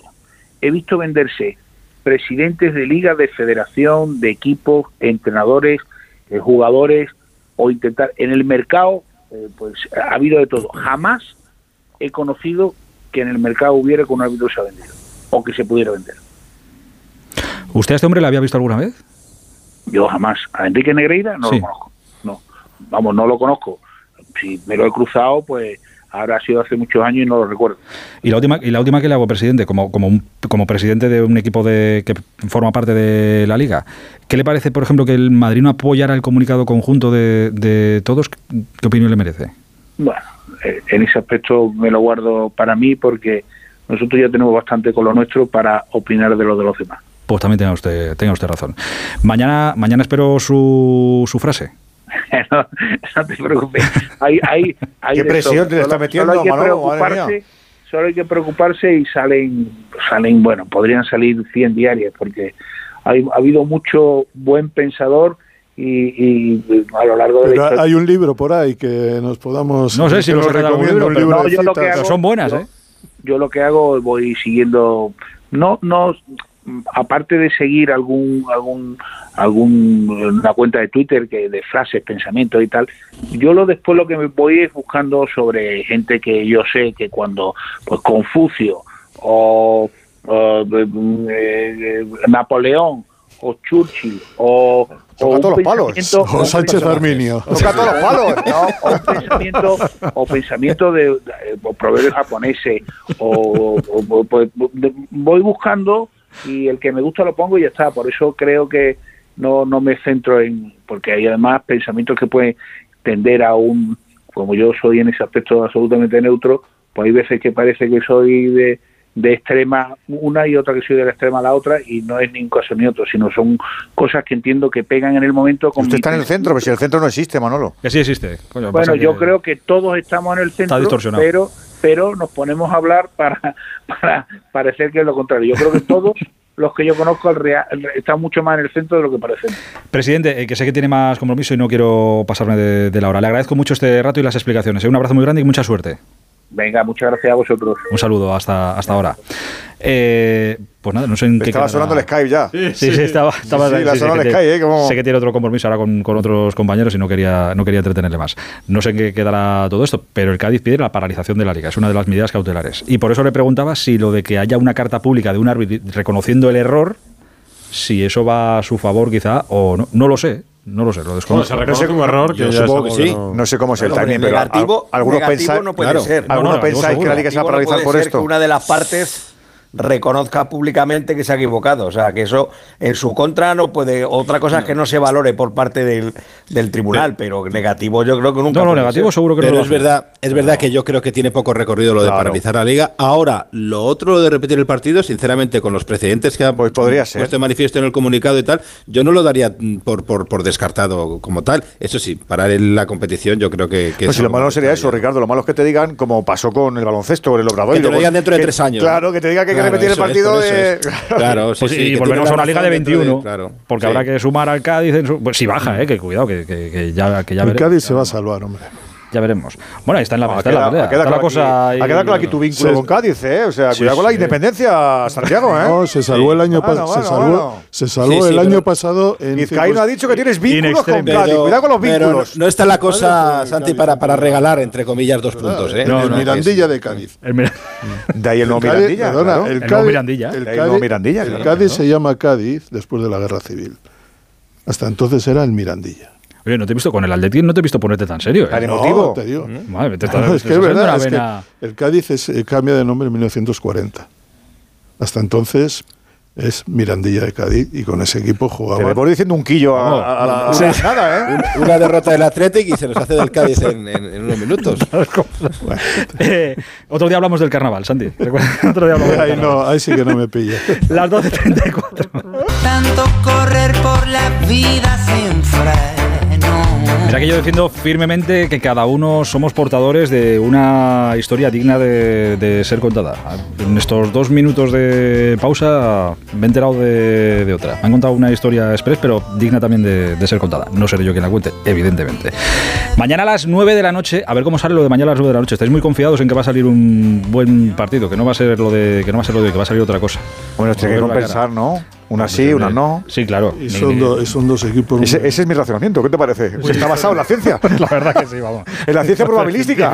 con independencia del nombre y de lo que han ganado y tal, son dos equipos que juegan eh, otro fútbol. Otra que- cosa, sí, Es sí. decir, eh, yo creo que es un fútbol, el, del, el de Osasuna y el Athletic, que muchas veces les molesta mucho, les hace, les dos, pone sí. en dificultades, algo- pero entre ellos uno espera un partido diferente, claro. Es un universo propio. Los clásicos son un universo propio. Bueno, pues mañana tenemos la ida de la semifinal de Copa. A ver quién golpea primero o termina esto en empate. En cualquier caso, se va a resolver en el Camp Nou.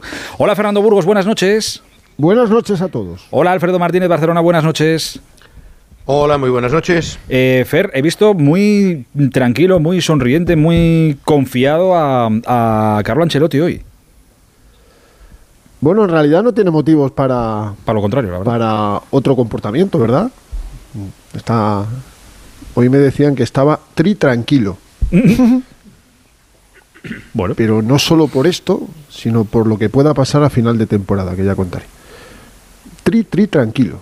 No sé quién. eh, La, la palabra no sé quién la utilizó, pero. La porta en su así, día. Aquella fue de la porta en su día, yo creo. ¿Sí? Yo, sí, yo creo, ¿La ¿eh? Creo fue? recor- Sí, sí, sí. Fue la ¿no? Sí, la Porta en su momento, sí, Y, y en Pues vísperas, además de un clásico. Yo iba a decir de Vizcaíno, que está en racha. No, Pues, no, no, pues no, no, no, no tenía constancia de eso, pero cuando he preguntado qué tal, a gente cercana y me, me dicen tri tranquilo y no sabía que era de la puerta. Mira qué curiosidades que tiene este mundo del fútbol. Pero bueno, sí, sí, está, está bien, ¿no? Eh, lo que parecía decir adiós a la liga el pasado sábado con el empate frente al Atlético, pues se convirtió en un puntazo después de la derrota del Barça en, en Almería y, y está bien, bueno, la Copa, él ha dicho que ahora sí que es una prioridad absoluta, que la Copa para los equipos, o por lo menos para el Madrid, que comienza como una competición menor, que las primeras rondas pues no pone el mejor equipo, y así le ha pasado al Madrid durante muchos años, y no te lo tomas muy en serio, eso lo digo yo, y, y luego llegas a semifinales y ya dices, cuidado que estamos a tres partidos, a 270 minutos si no hay prórrogas,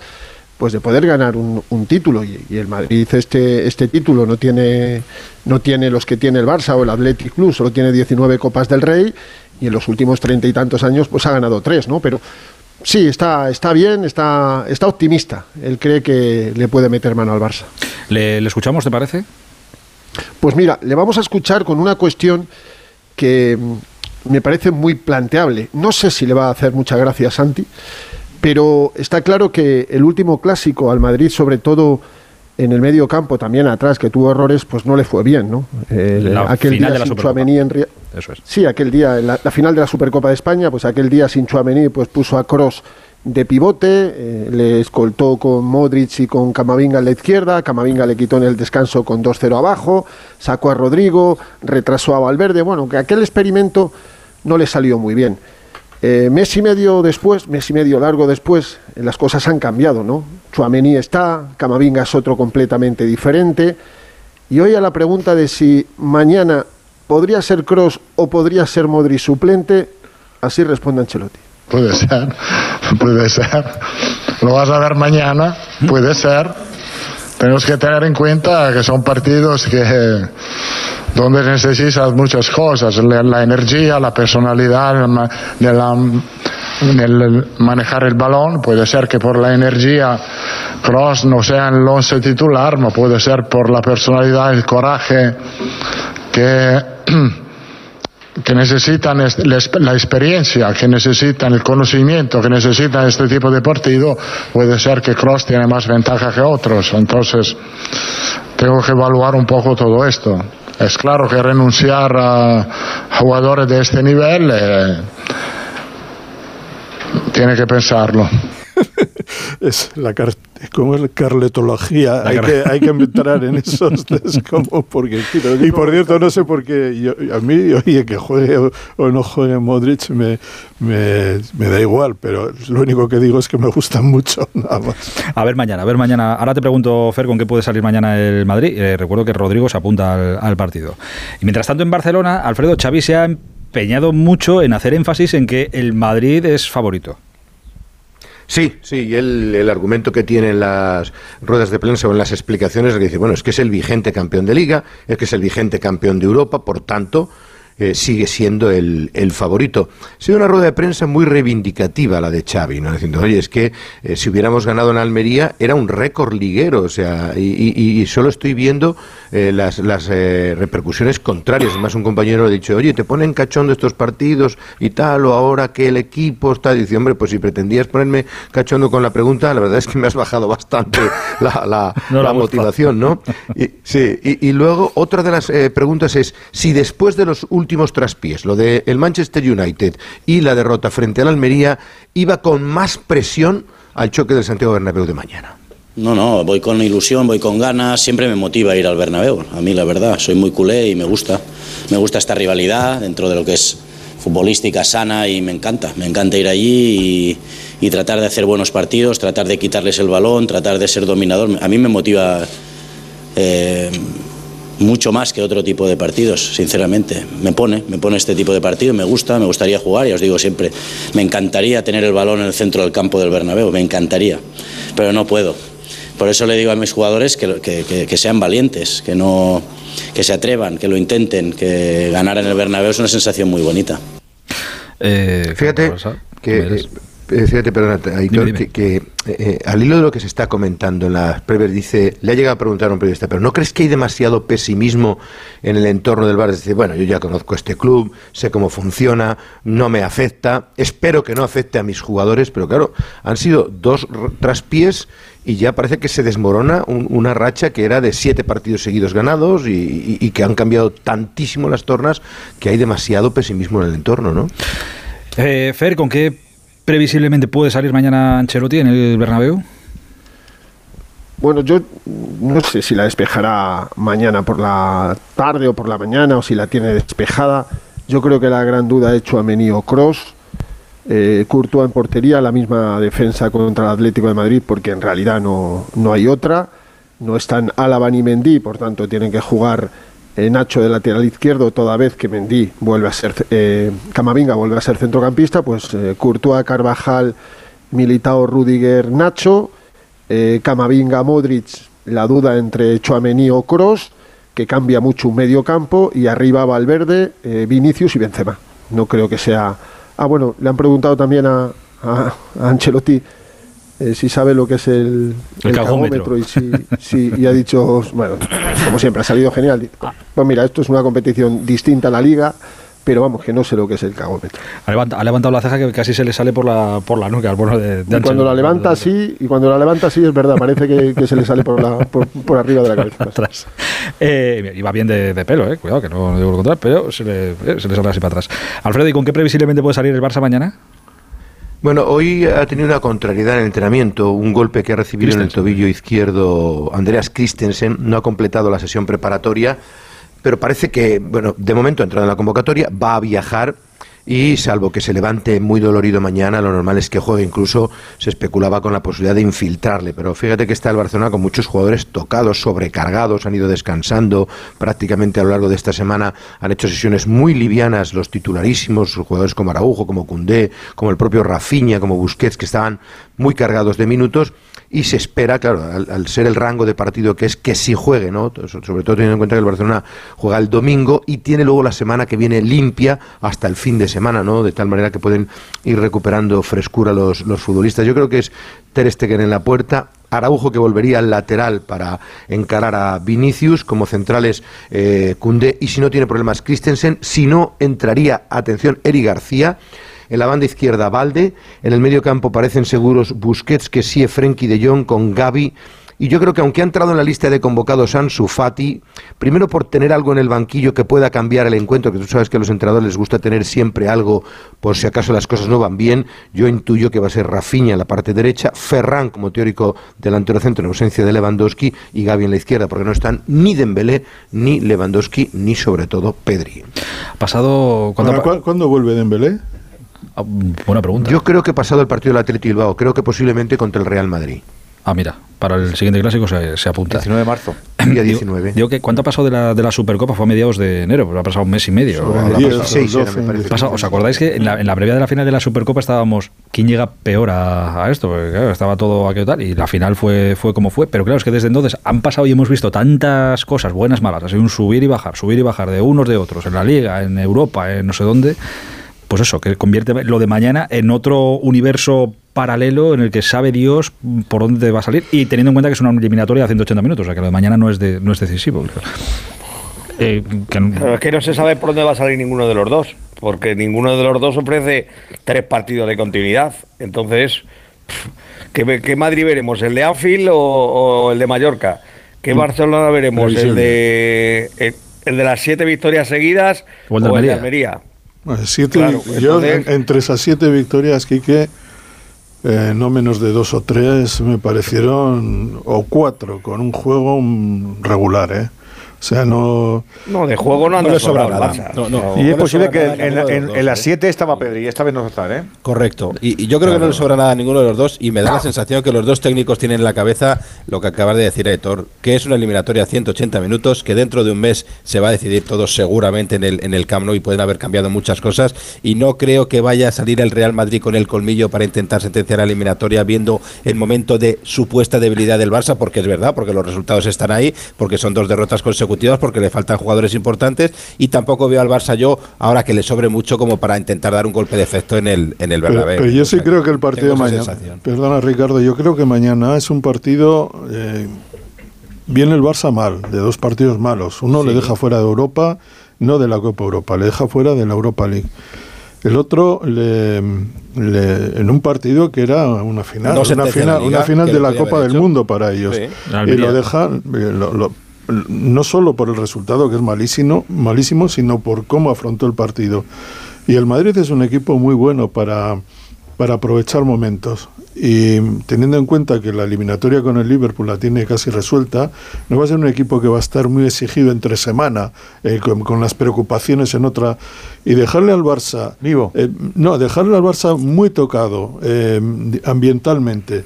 Mañana eh, teniendo en cuenta que el partido siguiente se juega un mes después, El 5 de con abril. toda la liga, con tres o cuatro partidos, eso yo creo que el Madrid, eh, seguro que Ancelotti lo querría aprovechar. Es que entre medias van a pasar muchas Yo cosas. creo, ¿eh? yo creo que Creo. se ha hablado en el vestuario del Madrid ya de eso, ¿eh? Se ha hablado, se ha- para que es una oportunidad eh, histórica, po- porque es que no vas, tú no vas a encontrar un Barça Sí, fácilmente pero, sin pero es que no olvidéis que después del partido de Anfield llegó el, llegó el derby eh, con el Atlético de Madrid. Sí, sí, el empate. El empate frío, la cosa de el Correa fue un coñazo. Sí, descafeinada. eh, yo- la, impresión que yo tuve en ese partido es que el Madrid había decidido que la temporada sus objetivos finales, Era grandes Europa. objetivos, era Europa y la Copa del Rey. Porque tenía la que Copa por el rival, porque ¿eh? la semifinal por el rival, por el, por el Barça. Sí, lo Pero pasa que luego se encontró el recortando un Barça- punto, claro. Si el Barça le pone en bandeja la oportunidad de, mete- de, de- engancharse. de colocarle en una crisis, no solo porque por el resultado de mañana y la vuelta, sino para la liga, porque el ambiente en Barcelona, por lo que he oído a Alfredo y por lo que sé, es un ambiente como ¿qué nos está pasando? ¿Qué ocurre? Hmm. Entonces tiene que acudir Xavi para recordar que han sido siete partidos, que no sé qué, no sé cuánto. Pero digamos que con todo eso, más el ambiente de Enrique Negreira, más no sé qué, no sé cuánto, digamos que el Barça está un momento atmosférico un poco fastidiado. Pero es que esto eh, siempre afecta, si es que esto de- deja marca siempre. Un clásico que aunque sea en la ida de las semifinales, pero luego tened en cuenta lo que viene. Es verdad que el Madrid está liberado, de- liberado entre comillas, de lo de la Champions porque lo de Liverpool lo tiene hecho. Pero es que en 15 días hay un clásico de, de Liga. ¿Sabéis Dios cómo estará la Liga? Como le da al Barça por pinchar y al Madrid por ganar, o, o el Barça Sí, por es abrir lo que dice diferencias. Santi, que tienes la oportunidad del descabello, lo que pasa que uf, yo lo veo muy complicado, es que, que el, que el Barça en su cabeza se fabrique, me quedo fuera de Europa, eh, en la liga me bajan la libido porque he tropezado donde no debía y que me quedo también sin la copa. Y uf, que además, sin tres ya, se han de- ya se han deprimido con esos dos, o como dice Alfredo, eh, hay un nivel de, de- de bajona eh, que a lo mejor no se podía calibrar, pero no sé, me parece que se Lo juega más, mucho normal, mañana al Barça. lo- eh. lo más normal es que mañana todo quede abierto para la Abierto, sí, con un eso es- empate, con un es lo que 0-1, con un 1-0, con Con una un victoria 1-2, mínima. con un No, 2-1. no olvidéis, no olvidéis que al Barça le faltan tres de los cinco jugadores o seis jugadores Más más importantes. Sin duda, sin duda. Y, y los tres más goleadores de la. Y los Sí, más pero goleadores, de arriba, para, encima. de arriba para hacer daño, pero, pero en teoría atrás. Vamos lo a ver si está importante era lo de atrás, ¿no? Claro, tiene, tiene es lo que le dejó fuera de la. Champions. Se repetía mucho. No, bueno, es que eso, yo creo que hablando, es que el, el Barça efi- eh, defensivamente está magnífico. Yo nunca, no me he creído esa ¿No historia. te gusta Conde de lateral derecho? No, no, lo que no, lo que no me creía son los números. Es decir, evidentemente este Barça es más fuerte que el año pasado defensivamente, pero no es un gran equipo defensivo. Eso, ni buen equipo defensivo. Es un equipo, en el mejor de los casos, correcto. En la mayor parte de los partidos, de estos siete partidos, incluido el otro día, el partido con el Cádiz. El partido con el Cádiz en la segunda parte, le anulan un gol, le hacen cuatro oportunidades y si llega a marcar el Cádiz me hubiera gustado saber si no le anulan el gol, que para mí estuvo injustamente anulado, qué hubiera pasado. Y creo que el Barça ha concedido muchas oportunidades. Ha tenido un gran portero hasta ahora, pero no porque no le hayan hecho oportunidades. De hecho, es difícil trasladar esa eficacia de hablar de eficacia defensiva del Barça porque luego va a Europa y le han hecho dos goles por partido. Ocho partidos, 16 goles. Por lo tanto, que es una cifra muy alta, altísima, para un equipo con que tiene... Es una de las diferencias que hemos visto en casa, y, o sea, en casa, me refiero, en, en Porque, España. por- y en- ¿Sabes y por en qué? Europa. Porque creo que en realidad eh, no es un equipo eh, potente defensivamente. Otra cosa es que en España, por las razones que Que se valga. haya ido bien. No sé, a mí sí me da la sensación de que lo es, pero los números eh, te los crees unos y otros, otros no. Sí, si te crees los de Europa te los Claro. crees y los otros también. No, no nos hagas trampas, Santiago. Te crees los dos. Lo que pasa que es verdad que los de Europa son muy contundentes y entonces se anulan un poco los de la Liga Española, Pero ¿no? Yo te hablo por el nivel. Ahí están los números por del el- Madrid Por también, las ¿eh? concesiones. he visto partidos, eh, por ejemplo, contra, contra la Real Sociedad. eh, el último partido. Tiros al palo, eh, incluso de contra Copa. 10. eh, oportunidades clarísimas. Yo cuando hablo de un equipo defensivo bien estructurado defensivamente, no miro tanto los goles, que también hay que mirarlos, Sino las llegadas. sino cuántas ocasiones, cuántas situaciones claras de gol le generan a un equipo. Y yo creo que al Barça le han generado bastantes más oportunidades, le han generado un tanto por ciento de, de ocasiones los rivales mucho mayor que la de los goles concedidos. Y eso es lo que me- me- a mí por lo menos me parece que habla de un equipo que puede estar medio bien eh, defensivamente, mejor que en temporadas anteriores, pero no creo que sea una potencia defensiva. A ver qué es lo que, a ver qué es lo que sale mañana. Eh, Fer, te quería preguntar, porque tú que eres muy rumboso y sé que eh, muchas veces te, te piden entradas. rumboso. No, ¿Qué? el ¿Qué? Que defina rumboso, digo. No, rumboso, porque sé que, sé que a Fer muchas veces le, le, le piden. Le, le llegan peticiones eh, tal y Ah, Fer, sí, sí, sí. que no le, que no cuesta quiero ser- meterse la yo- mano en el bolsillo. yo quiero ser sobrino de Burgos. Y dice 10 entradas para el fútbol como esto. Pero ma- mañana, por ejemplo, no, te, no 10 entradas, no. con los, pre- con los precios que se Tendría te- que hipotecar la finca de, de- de- de Ávila. No, mañana es un entradón a la altura de- del otro día frente al Atlético de Madrid. Eh, los precios no os imagináis cómo están. Sí, Bueno, sí, sí, he echado un vistazo antes y vamos. Es una auténtica locura, son, son precios eh, por encima de los, de los 350 euros. Es verdad que salen en, las entradas a la venta, que tienen que salir, porque el Bernabéu ahora tiene una capacidad máxima con las obras de 65.000 espectadores. En el clásico de liga con el Barça hubo 63.500.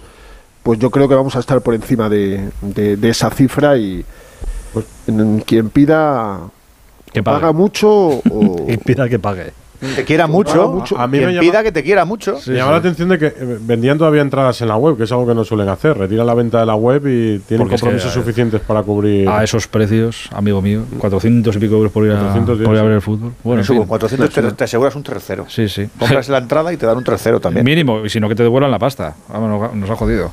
Eh, no os iba, os iba a decir algo del frío, pero no hace frío porque el Bernabéu tiene su calefacción y mañana vais a estar muy a gusto. Y Sí, muy- sí hace frío, sí. Sí, en obras Bueno, no hay, ¿no? Un poquito de. Sí, sí, Creo que ahora no hay calefacción, ¿eh? Lo que pasa es que hemos estrenado la zona nueva, el otro día, la zona nueva de prensa, el otro día ya, ya se estrenó frente es a un lujo, ¿no? Sofás. Está muy bien, está muy bien. Para mí es una de las mejores...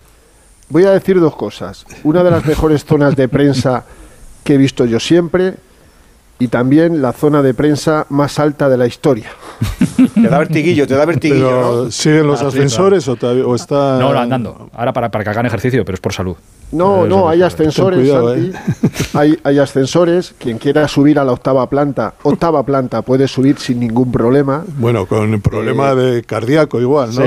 Tienes que hacer No, descanso en el cuarto. Puedes ir, de, puedes ir despacio, no hace falta correr, sobre todo si llegas dos horas antes. Si llegas 16 segundos, pues vas a tener que subir corriendo, ¿no? Y los clásicos se paladean mucho tiempo antes. La zona está francamente bien, merece la pena. Pero claro, el, el cielo es el límite. Y, y hay gente que Qué ve qué menos bonito. que tres en un burro.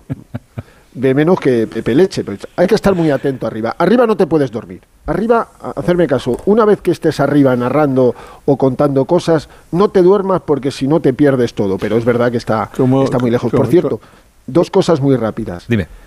Mañana a las dos y media en Zalacaín, entre fogones, con una mesa de por medio, se van a sentar Florentino Pérez y Jan Laporta por primera vez desde la irrupción del caso Negreira. Comida de amigos. Pues se van a perder los árbitros ellos.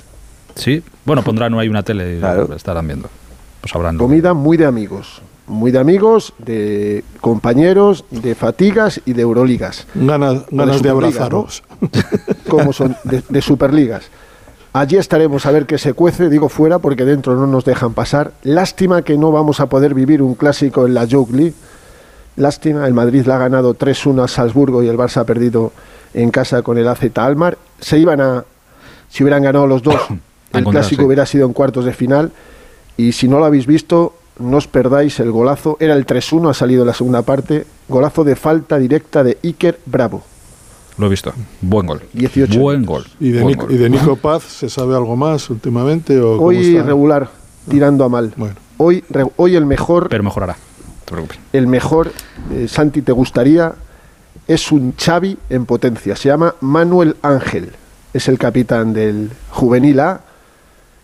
Es como, salvando las comparaciones que son odiosas, nunca mejor dicho, pero es un futbolista pequeñito con un manejo del balón y de los tiempos en medio campo maravilloso. Él ha sido el creador del, del empate a uno, pero hoy Nico Paz... eh, Nico Bueno, mejorará, mejorará. Se le puede Tranquilos que permitir un borrón a cualquier, sí, hombre, a- sí. a cualquier futbolista. Faltaría más. Fer, mañana hablamos. Un abrazo muy grande, amigo. Otro para todos. Adiós, Buenas hasta noches. mañana. Alfredito, buen viaje a Yo Madrid. te- también, también quería apuntarte un par de cosillas antes de irme. Dímelo, en la convocatoria del Barcelona entra un chico de 19 años, Stanis Pedrola. Ojo a este futbolista, es un Muy chico bueno. muy interesante, diestro, que juega pierna cambiada, Pero que no- podría no- incluso jugar de delantero centro No le, no le vimos y que en podría la- tener no le vimos con el Barça en algún partido no sé si de esta o de la liga pasada también que estaba como suplente Pedro me suena eh no, sé. convocado, convocado, sí, pero jugar Ah, con el vale, primer vale. equipo no. Y me parece que, que apunta maneras. No sé si mañana como para jugar, porque además Alarcón estaría por delante, pero que han tenido que entrar en esa convocatoria en Barça que viaja a las 11 de la mañana, llega al filo de las 12 y cuarto, se hospeda en la Castellana. Y estaba escuchando lo que estabais comentando en torno al tema Enrique Negreira, y lo que sí os puedo contar es que todo esto ya empieza a tener ciertas repercusiones en el capítulo económico, ya que, fijaros, los inversores empiezan a estar preocupados para entrar en la ronda de financiación que el Barcelona quiere tener cerrada el día 31 de marzo para el Spy Barça y las obras de remodelación del estadio. Está afectando a su reputación, es más, la calificación de BBB Plus Lo más cerca pasado bono basura. BBB.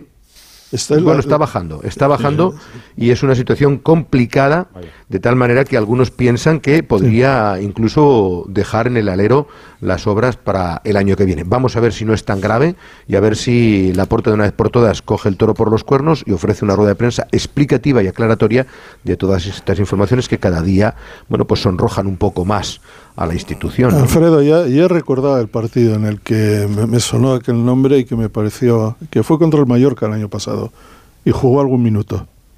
No, no, era Ilias el que jugó, Ilias Acomac. en Mallorca, en aquel, aquel partido que el Barcelona gana 0-1 con gol de No, Luz de Jong. Miraré, pero yo El creo que fue- yo diría, no, no Bueno, digo no. titular, No jugó, os preocupéis ¿eh? que el chaval es muy joven y tendréis ocasión de, de ver. Puede ser, puede el ser, tendrá apellido mejor ese. memoria que yo, pero el, el que sí jugó aquel partido fue Ilias. Freito, buen que, viaje. cierto, se puede ir del Barça este año. Otro también. Eh, una- un buen viaje mañana, ¿eh? Hablamos. Gracias. Un abrazo. Buenas noches a todos. Hasta, hasta ahora, hasta ahora. Oye, antes de, de despediros, eh, que no tengo, no tengo mucho tiempo, pero sí que por lo menos quería que, que quedara constancia. Eh, es posible que este próximo fin de semana eh, veáis a muchos porteros de primera y de segunda división vestir de, De negro. De negro. Ya era hora que hablaras de lo que tienes que hablar. ¿no?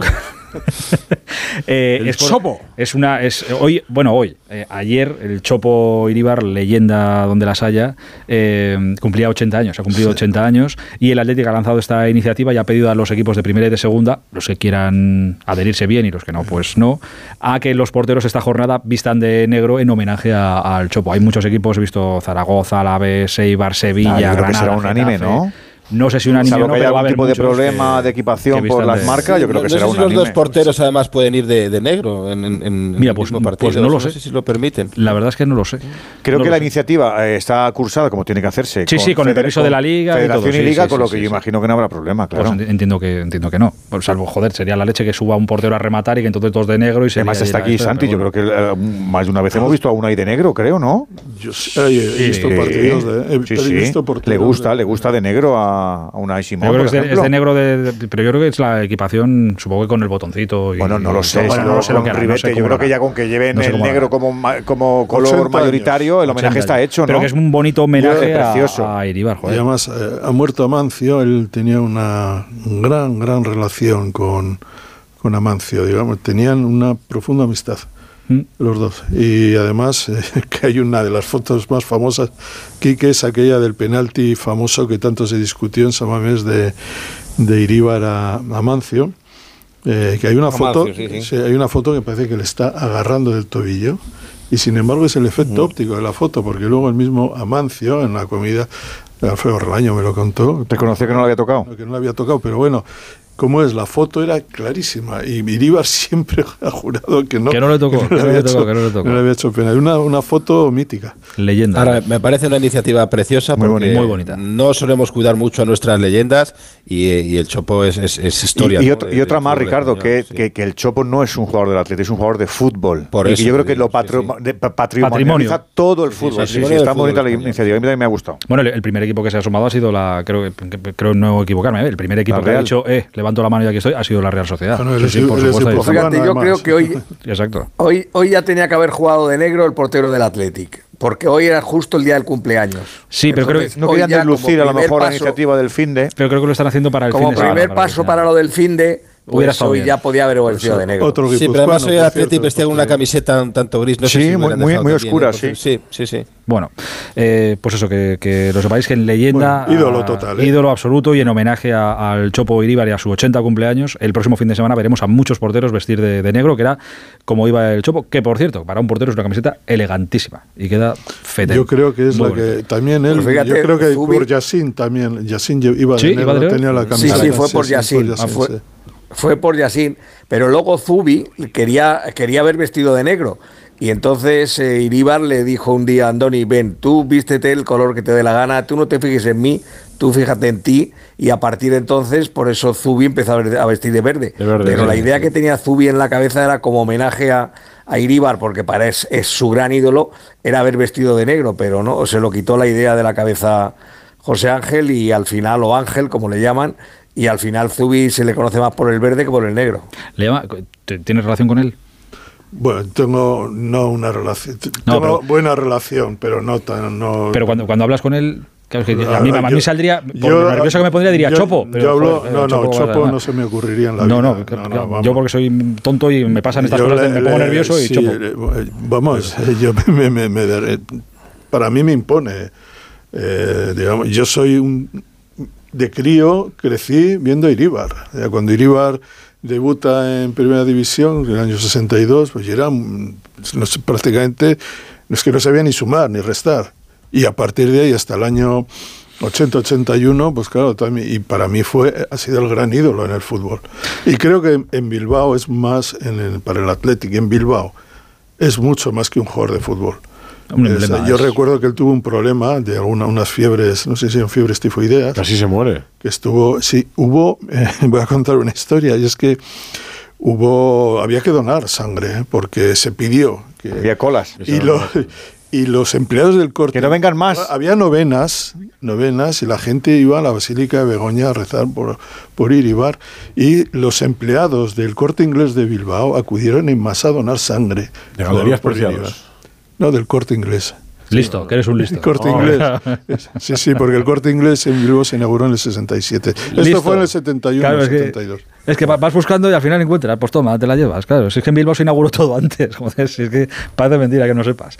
En fin, eh, leyenda, el, el Chopo Iríbar y este homenaje es precioso y espero que lo secunde, eh, si no todos los equipos, la inmensa mayoría. Y los porteros de negro este fin de semana y felicidades a, a José Ángel Iríbar. Eh, oye, muchísimas gracias a, a todos. Mira, tú te criaste con Iríbar y tal. Yo me, yo me crié viendo a Ricardo en la tele, escuchándonos a vosotros en la radio. Que Sáez. Echeverría Aranguro, Enigarto Larrauri, Argoiti, Auriarte, Arieta, Clemente y Rojo. Esa fue la mía. Ahí va la alineación. Queridos, oye, muchísimas gracias, eh. Ricardo, Quique, Edu, Edu, Buenas noches. Santi, un abrazo muy grande, eh. cuidaos mucho. Buenas noches. Abrazo. Venga, vamos que nos vamos, que llegan los Onda Fútbol, que tenemos que echar un vistazo a lo que pasa fuera de nuestras fronteras, que están pasando muchas, muchas cosas. Aquí pasan cosas fuera, ni os imagináis. Algunas curiosas, algunas divertidas y algunas, las muchas, menos que incluso te ponen los pelos de punta y te dan hasta miedo. Hola Miguel Venegas, buenas noches. Hola Héctor, ¿qué tal? Muy buenas. ¿Qué tal fue el lunes la presentación de Lo que el pibe le dijo adiós? Pues muy bien, muy Bien. amena, muy divertida, muy interesante. Sí, ya sabes que Rumeramón este, estos, este tipo de eventos los maneja de Sí, cine. sí, sí. Así que, Sí, algo sabe. Así que estuvimos muy bien. Algo Sí, sabe, sí. algo sabe. Oye, me, me alegro mucho. ¿eh? Eh, En Inglaterra tenemos a nuestro Jesús López. Hola Jesús, buenas noches.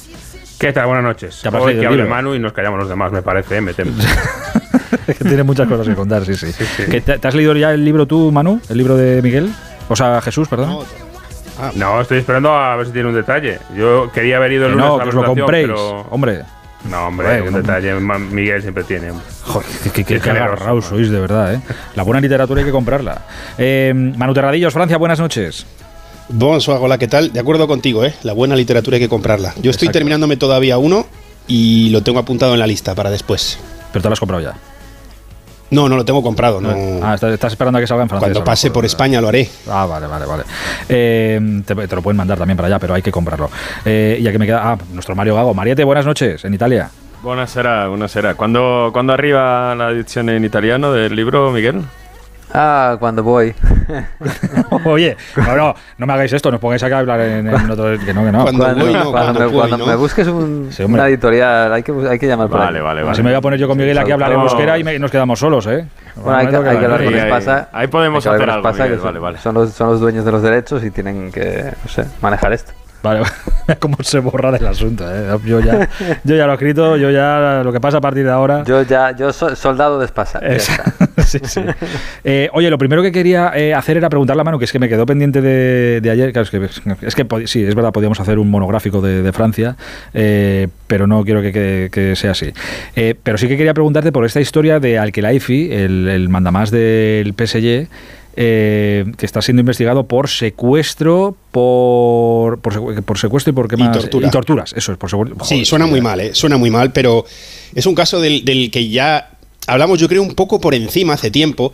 Es el caso de Tayeb Ben Abderrahman, que es un, un lobista, le describen como hombre de negocios, franco-argelino, como queráis, que es el que, mm, el que denunció en su momento que en el año 2020 estuvo encarcelado 10 meses, según su denuncia, sin ningún tipo de motivo en Qatar. El señor Nasser al-Khelaifi es, eh, pues, es amigo de Tamir bin eh, Hamal al-Thani, que es el, jeque, el, famoso jeque. Entonces, él puso esta denuncia y decía que todo esto venía, o el caso viene, por el hecho de que este señor Tayyip Ben Abderrahman tenía cierta información confidencial que podría ser peligrosa para Nasser al-Khelaifi.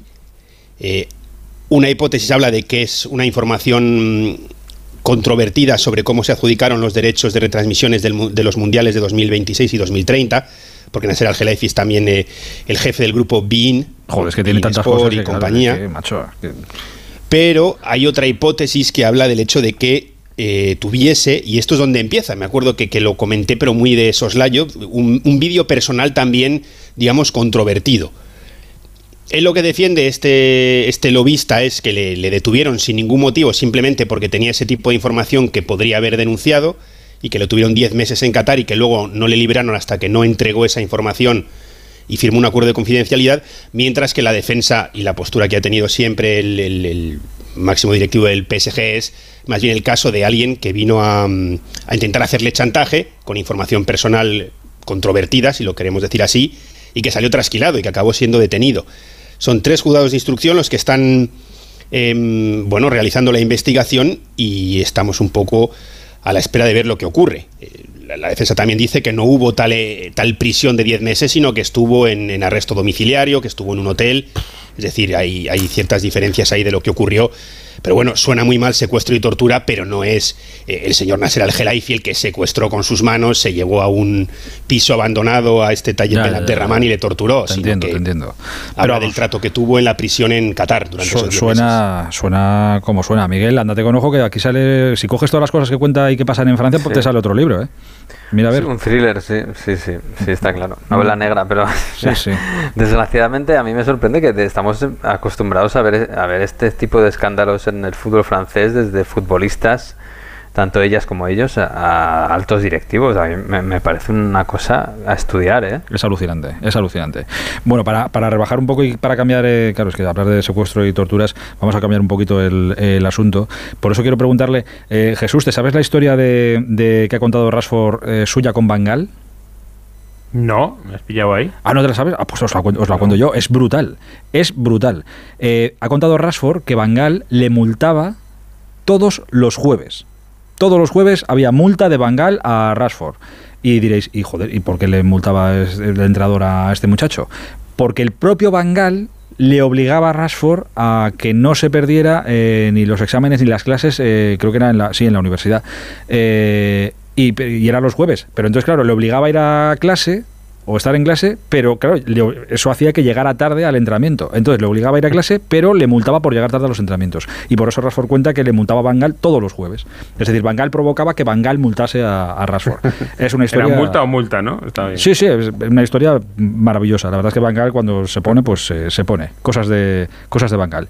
Eh, Jesús, por cierto, ha ganado el Arsenal hoy 4-0 al Everton. Está otra vez a 5 puntos, de, cinco puntos por encima del City. Sí, nada menos. Partido por de la jornada 7 que se está jugando hoy. Dos partidos de la jornada, aquella jornada 7 famosa de- del mes de septiembre. Eh, importante, ¿eh? ha dicho Arteta que el partido de hoy eh, es una muestra del entusiasmo que tiene el equipo y del espíritu que tiene y el convencimiento por ganar la Premier, pues eh, tres puntitos más. vuelve, parece, a olvidar un poquito esa mala racha que tuvo ya atrás el equipo porque ya suma dos victorias consecutivas, o sea que parece que puede haber olvidado ese, ese bache que tuvo, que llegó a 50 puntos en, en 19 partidos y se detuvo ahí de repente el contador en seco. Bueno, pues vuelve el Arsenal a, ganar y a sumar, así que vamos a ver qué es lo que pasa. Todavía le, queda, recuerdo, un partido contra el City en el, en el Etihad, así que esos cinco puntos son hasta posibles o suficientes para perder en el Etihad y aún tendría un poquito de ventaja. En cualquier caso, creo que estamos todos de acuerdo y a pesar de que el Arsenal está haciendo un temporadón y es líder en la, en la Premier, creo que el equipo de moda seguramente de Europa ahora mismo es el, el United, ¿no? Para todos. Sí, es el que tiene. Es el que viene de menos a Más más. en forma. porque- O más en claro, forma, porque sí, como queréis empezó llamarlo. la temporada, acuérdate, aquel revolcón que le dio el Brentford y, y parecía que Ten Hag iba a durar cinco minutos en, en Old Trafford. Y el Manchester United está a, a ocho puntos con un partido menos. Es decir, que todavía tiene opción de llegar a la pelea por, por la eh, Premier League. Hay muchos que creen que puede llegar todavía. Vamos a ver, yo lo veo un poco justo, pero está ahí el equipo. Y como dices, es el equipo que está acabando más en forma. Ha ganado la eh, Copa de la Liga. No ganaba, no tocaba metal desde 2017, desde aquella Europa League eh, de la mano de Mourinho. Eh, o sea que es mucho decir eso. Es decir, es un cambio de era y aún por encima todo viene cuando siguen desde Qatar precisamente eh, presionando para que los Glazer acepten su enorme oferta de 5.000 millones de libras para venderles el 100% del United y además se van a cargar la deuda totalmente del club y además van a rehacer Old Trafford y, vamos, lo que te rondaré Morena. He leído, eh, es que como están las cabezas, eh, he leído eh, a Gary Neville eh, decir hoy que el fichaje de Casemiro no ha sido un fichaje inteligente. Digo, joder, pues, pues pregúntale a Ten a ver qué, a ver qué te, qué te cuenta él y qué, qué opina. Que de verdad hay, un- hay unas cosas y a veces las cabezas se... O los números. eh, ho- Hoy ha vuelto a marcar. Co- eh, conste aunque que el puedo entender lo que quiere decir, aunque no estoy de acuerdo, pero puedo entender. Es decir, eh, eh, ¿ha sido un- una venta inteligente por parte del Madrid de Casemiro? Para mí sí. Pero el Madrid lo echa de claro. menos. Y el, y el United de este año está encantadísimo con él. Pero es verdad que, que a Casemiro le exprimió el Real Madrid y lo ha vendido dos años antes de que a lo mejor eh, empiece a bajar su rendimiento. joder, Tres años sí- antes, puede ser. pero sí y con Chuamini Camavinga, que no los tiene el United, que esa es la clave. Claro, es que el United venía de- perfil así. Claro. Venía de Fred de McTominay a United, claro. Al lado de eso, Casemiro es, es tremendo. En fin. Por cierto, Aitor, Sí, que ahora comentabas lo de la multa de, eh, de, De Ras- Rashford, me venía a la cabeza una, una multa, a lo mejor no, no tan conocida, pero bastante más graciosa. Tiene que ver más con el sobrepeso. Le pasó a Tevez cuando estaba en China y era que cada kilo que se había pasado de más tenía que pagar 13.000 euros. Entonces, bueno, creo que fueron 4 kilos, le, eh, le tocó pagar... eh, 40, 50, 52. 52.000 euros por, porque se pasó 4 kilos después de unas vacaciones de verano. O sea, sí, de unas vacaciones o algo así, pero es gracioso, ¿no? De, por cada kilo, tantos euros. Te digo una cosa, menos mal que en Onda Cero no hacen eso después de Navidades, joder. Estaríamos un poco... Ojito, ¿eh? Bueno. 13.000 es un... Yo con lo que he perdido la clavícula salgo ganando. 13.000 son 13.000, ¿eh? Cuotas. Ahora que estábamos con, con historias, eh, Miguel, ¿tú te sabes la historia del Hoffenheim? Uno de los clubes más odiados de, de Alemania eh, por los aficionados, pero que parece quiere cambiar eso. Quiere redimirse un poquito. A ver, Hoffenheim es un equipo. Vamos vamos a ver. Hoffenheim es Sí. un pequeño barrio de 2.000 habitantes de una ciudad que se llama Simheim, que tiene unos 35 o 40.000 habitantes. ¿vale? Pero tampoco es muy grande. El, el- 35, el 40.000. vecino más ilustre se llama Dietmar Hopp, que es un multimillonario, una de las grandes fortunas de Alemania, que es el dueño de, de Gap, me parece que es la- la- una empresa de, de tecnología. Eh, bueno, pues en el año. eh, Él jugó en el Hoffenheim, de chaval, de joven, jugó allí. Y desde siempre ha estado bastante vinculado como aficionado. Y bueno, pues llegó en el año 2000 y empezó a meter dinero patrocinio en el club y compró el club, eh, el club que estaba en regional. Eh, ¿Qué pasa? Que, que compró el club y, y empezó a meter dinero, dinero, y en el año 2006 hicieron un nuevo estadio, y en el año 2000, 2007, 2008 me parece que fue, llegaron a, a la Bundesliga. Y en la Bundesliga hay una en el fútbol profesional alemán hay una norma, una ley que establece que todos los, clubes tienen que estar participados por, por los aficionados, los propios socios, como mínimo un 50% más uno. Es decir, para que las eh, decisiones finales recaigan sobre los aficionados que, están en el Consejo de Administración. Bueno, eh, esto no se cumplía en el Hoffenheim. Pero se dio una. En el año 2005 le dieron una excepción porque eh, se estipuló que si, si un empresario llevaba más de 20 años vinculado a ese club, pues que se podía dar esa excepción. Hay dos excepciones mm, tradicionales que son el Leverkusen porque lo fundó la Bayer y el Wolfsburgo porque lo fundó la Volkswagen. Aparte de eso no se puede. Bueno, pues le dieron esa opción eh, por, por eso, porque llevaba más de 20 años, se supone, ligado a ese club. Esto, pues obviamente, como este señor tiene mucho predicamento, eh, mucho poder eh, económico, pues levantó las iras de los clubes tradicionales y de los hinchas que, tienen ese, esa ley del 50% más uno, pues eh, como un gran orgullo del fútbol alemán. Luego llegó el Leipzig y, y es otra historia.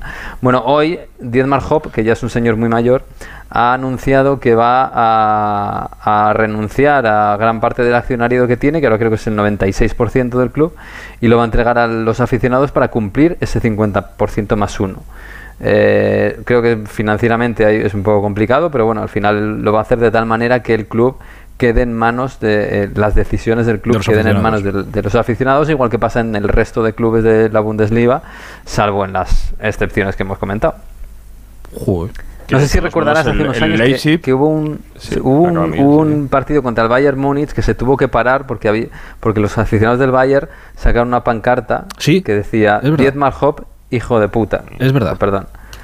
Bueno, se, se paró hubo un cisco Sí, tremendo. sí, sí, bueno, sí. esto forma parte de la animadversión que hay hacia este club y hasta, hacia este señor, que es, no sé, una especie de Amancio Ortega alemán, eh, que tiene este club y que ahora, pues bueno, eh, intenta, mm, bueno, reconciliarse un poco también con el fútbol alemán, Ya. tal y como... A los, a los noventa y tantos ha dicho, pues igual, mira, me voy a reconciliar. Ahora antes de, Sí, a lo mejor irme, que en algún Que se momento... coma la pancarta, ¿no? Sí, sí, ahora ya, pues me, me voy a marchar. ¿Quién me decía algo del Leipzig? Sí, que por aclarar, para ah, está la ley de que el 50 más 1 de los eh, del 50% más 1 del club de las acciones tiene que ser de los socios. Hecha la ley, los directivos de la Red Bull se inventaron que para cumplirla repartieron a todos los clientes, a todos los trabajadores de la Red Bull una acción de del Red Bull Leipzig, del eh, bueno, que no se puede llamar Red Bull, pero RB Leipzig y eh, esa acción está cedida a la empresa gratuitamente por eh, voluntariamente por los por los Sí, una- trabajadores es una de la trampa Red Bull. total. Voluntariamente por lo que sea, porque si no me la cedes, pues a lo mejor, pues, pues a lo mejor te vas a, a otro sitio, a- quizá a trabajar, ¿no? Quizá, a lo mejor, Bueno, cosas que cosas que pasan. Eh, oye, solo, solo voy a dar el dato porque me quedo ya sin tiempo, ¿eh? Pero esto lo hablamos el otro día, pero ahora que me, me ha dado Anita aquí los datos, es para, es para echarle una pensada, ¿eh? Tarjetas rojas hasta el momento en las cinco grandes ligas. En España, 98 tarjetas rojas en 230 partidos. En Francia, 71 en 250. En Italia 40 en 236, en Alemania 29 en 198 y en la Premier 29 en 239, pa- 20 en 239 partidos. O sea, la diferencia de España y Inglaterra es abismal. En Italia y con además, los seguro que si entras en, eh, en el tipo de tarjetas, en Inglaterra la enorme mayoría es por entradas duras y en España a lo mejor no tanto. No, exacto. es otro Protestas, problema, ¿no? ¿no? Bueno, mira lo de Correa el otro día, que todos coincidimos en una amarilla tal y ya está, y tarjeta roja, y esa también, también cuenta. En fin, bueno, que hay que En Italia lo hicieron Aitor, todos juntos, y, y metieron, o sea, se reunió la federación para decir que había que reducirlo, eso y los penaltis, y por eso ha bajado ese número. Bueno, no sé. En Francia, muy rápido, apúntate dos cosas. Dime, dime. Jugadores cada vez más jóvenes y mucha tensión porque este año bajan cuatro y solo suben dos porque quieren reducir la liga. Y así están. ¿Cuánto- ¿Cuántos hay ahora? ¿Eh, ¿21 ahí en la liga? ¿O 20? Eh, no, hay 20 y lo quieren dejar en 18. Y entonces hay Ah. mucha tensión en algunos partidos. Ah, amigo, amigo. Eh, ¿Cómo está el patio? Pues lo seguiremos contando. Los jóvenes, Ya, ya, ya. los buenos se van, claro. Pues, Bueno, a Inglaterra seguramente, que es donde, claro, ahí como se paga todo, pues todo el mundo para allá. Pero oye, aquí a España también han venido y vienen muy buenos. ¿eh? Eh, el próximo lunes en Onda Cero.es tenéis Onda Fútbol con estos cuatro fenómenos y los miércoles este ratito que bueno, nos guardamos aquí en el Radio Estadio Noche para compartir con ellos. Y compraros lo que el pibe le dijo a Dios, que es un buen libro y os va a gustar. Eh, el autor es un tal Miguel Venegas y sobre todo es una muy bonita ciudad, las cosas como son. Queridos, un abrazo muy grande, ¿eh? cuidaos muchísimo. Un abrazo. Buenas noches. Un beso, adiós a todos. Estamos terminando, no sin que antes nuestra Anita Rodríguez nos deje este. Hola, Busti, buenas noches. Buenas noches. Si vas a contar lo que creo que vas a contar, que hay que contarlo, es noticia, vale, lo entiendo. Contacto y con cariño, ¿eh? No, no, Que la mucho cariño. vez- ya, ya. Bueno, Con mucho ya. cariño porque eh, mucho mérito tiene estar jugando. Lo está haciendo ahora Feliciano López contra el norteamericano Francés Tiafoe.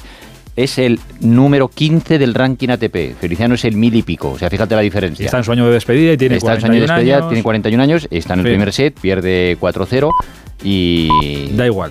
Exacto, da igual. El Damos mérito, como nuestro- digo, todo es estar ahí. cariño. Y el mérito es haber pasado una ronda y ahora está jugando, pues digo, contra uno de los, de los mejores que pueda encontrarse en este torneo de Acapulco. Grande Feli. Donde al final, como dijimos ayer, no ha podido estar Carlos Alcaraz por lesión. Por cierto, hablando de tenis, Davidovich ha perdido hoy con Rublev en el torneo de Dubái después de disponer de cinco bolas de partido en el tiebreak del tercer set. No ha tenido suerte Mira, en, pues esas, a en Rublev, esas bolas, ¿qué pero... número Rublev del mundo? Tu ruleta esto top 10. Sí, top, top sí, 10. está Pues, pues hace no mucho, Feliciano López Feliciano estaba la- ganando en la Davis. En la a Copa Davis ganó, sí, sí. Año Así que, poquita broma. Más resultados de la jornada. La Youth League, la Champions de los juveniles, tenían hoy representación los tres equipos es- españoles. El Atlético de Madrid ha ganado 4-1 al Game belga y va a jugar en Italia contra el Milán el acceso a la Final Four, es decir, en cuartos de final, Milán Atlético de Madrid. El Real Madrid ha ganado 3-1 al Salzburgo y el Barça ha perdido 0-3 con el AZ Almar. Con lo cual, el partido de cuartos de final será AZ Almar Real Madrid. Todo el mundo hablaba de un posible clásico en cuartos de la Champions Juvenil. Al final, AZ Almar eh, Real Madrid. En fútbol sala, España ha ganado a Chipre 13-0 en partido de clasificación para el próximo Mundial. Y a partir de mañana comienzan los europeos de atletismo en pista cubierta. Se disputan en Estambul. España acude con 29 atletas y varias opciones de medallas. Eh, por ejemplo, la de Quique Llopis en 60 vallas, la de Óscar Usillos en 400, Saúl Ordóñez en 800, Jesús Gómez está en 1500 y Adén Mechal en 3000. También está Jorge Ureña, que es medalla del último europeo en Neptalon, y muchas esperanzas puestas también en el relevo 4x400. Así que a partir de mañana, europeos de atletismo en pista cubierta en Estambul. Ole. Oye, por cierto, fe- que Felici- Feliciano está. Bueno, se, se puede decir, ¿no? No somos competencias, so- somos hermanos. Antena 3 somos hermanos. Feliciano está en, Antena- está en Antena 3. Está en el, circo de- en el círculo de los famosos con, con Juan Rabonet. Está ahí. Seguro que lo hace súper bien. Está ahí. No sé, van, van todos los concursantes, que- todos los famosos que van ahí. Sí, sí, que estuvo no sé si lo ahí habéis visto. Feliciano, sí. Van como, van como especial. 4-1, ¿eh? especi- Empieza a sumar felicidad. bueno, poquito Vamos a a poco. remontada, Poco a a poco. pensar, ya ha hecho uno. Digo que los famosos que van a ese concurso van como especialistas en algún tema. Pero que no tal. Bueno, fue Resines, por ejemplo, y era especialista en el Madrid. Fue Pepe Reina el otro día y Mira, fue como Brasero. especialista en banderas. Brasero este también. No sé, especialista de qué será Feliciano. Ya le preguntaré, a ver en qué en calidad de, de qué ha ido. O luego Redes lo- sociales. lo. Sí, de Twitter, ¿eh? especialista de Twitter. Especialista en charcos, Feliciano López, buenas noches, sí, sí, eso sí. Anita, ¿nos vamos? Sí, con las portadas de mañana jueves, el diario es el titular es Recopa sobre la semifinal entre el Madrid y el Barcelona. Titular también sobre este partido el que lleva marca en portada. Estos partidos escriben la historia, dice marca en su portada de mañana. Es por habla de un clásico para reaccionar. Mundo Deportivo eh, recoge las palabras de Xavi que dice que está eufórico por visitar el Bernabéu y en relevo en la web de los compañeros de relevo en las últimas noticias hablando de Abde, del partidazo de Abde y de esa victoria de Osasuna que le da ventaja para la partida de vuelta el, dentro de un mes. en Dentro de un mes. La semana que viene, no, sí, la sí, semana sí, que viene. iba a decir eso, pero no. es Dentro de un mes. Dentro de un mes no toca la vuelta. Nos acordaremos de que ha sido un gol de Abde, que ha sido el partido de hoy, tal, que hacía mucho frío. Nos acordaremos. Eh, bueno, dentro de un mes ya se jugará eh, en primavera, claro. Ya será primavera. Santa. Exacto, sí, sí, Semana Santa, primavera. Esto se ha jugado en invierno, con mucho frío. aquello se jugará en primavera. Bueno, venga, que me enrollo y tiene que venir el Salas, Isa Gema, todo el equipo del No Sonoras. Por cierto, vaya ordenador le han puesto a, a Isa. Es un- ello, una, mar- una maravilla. No, no, es un pedazo de ordenador que flipas. Alucinante. Oye, 1 y 33, ¿eh? mañana a las 11 y media aquí estaremos para jugar un ratito en este Radio Estadio Noche. Hasta entonces ya sabéis que la radio Onda Cero está siempre a vuestro servicio. Un placer. Hasta mañana. Adiós.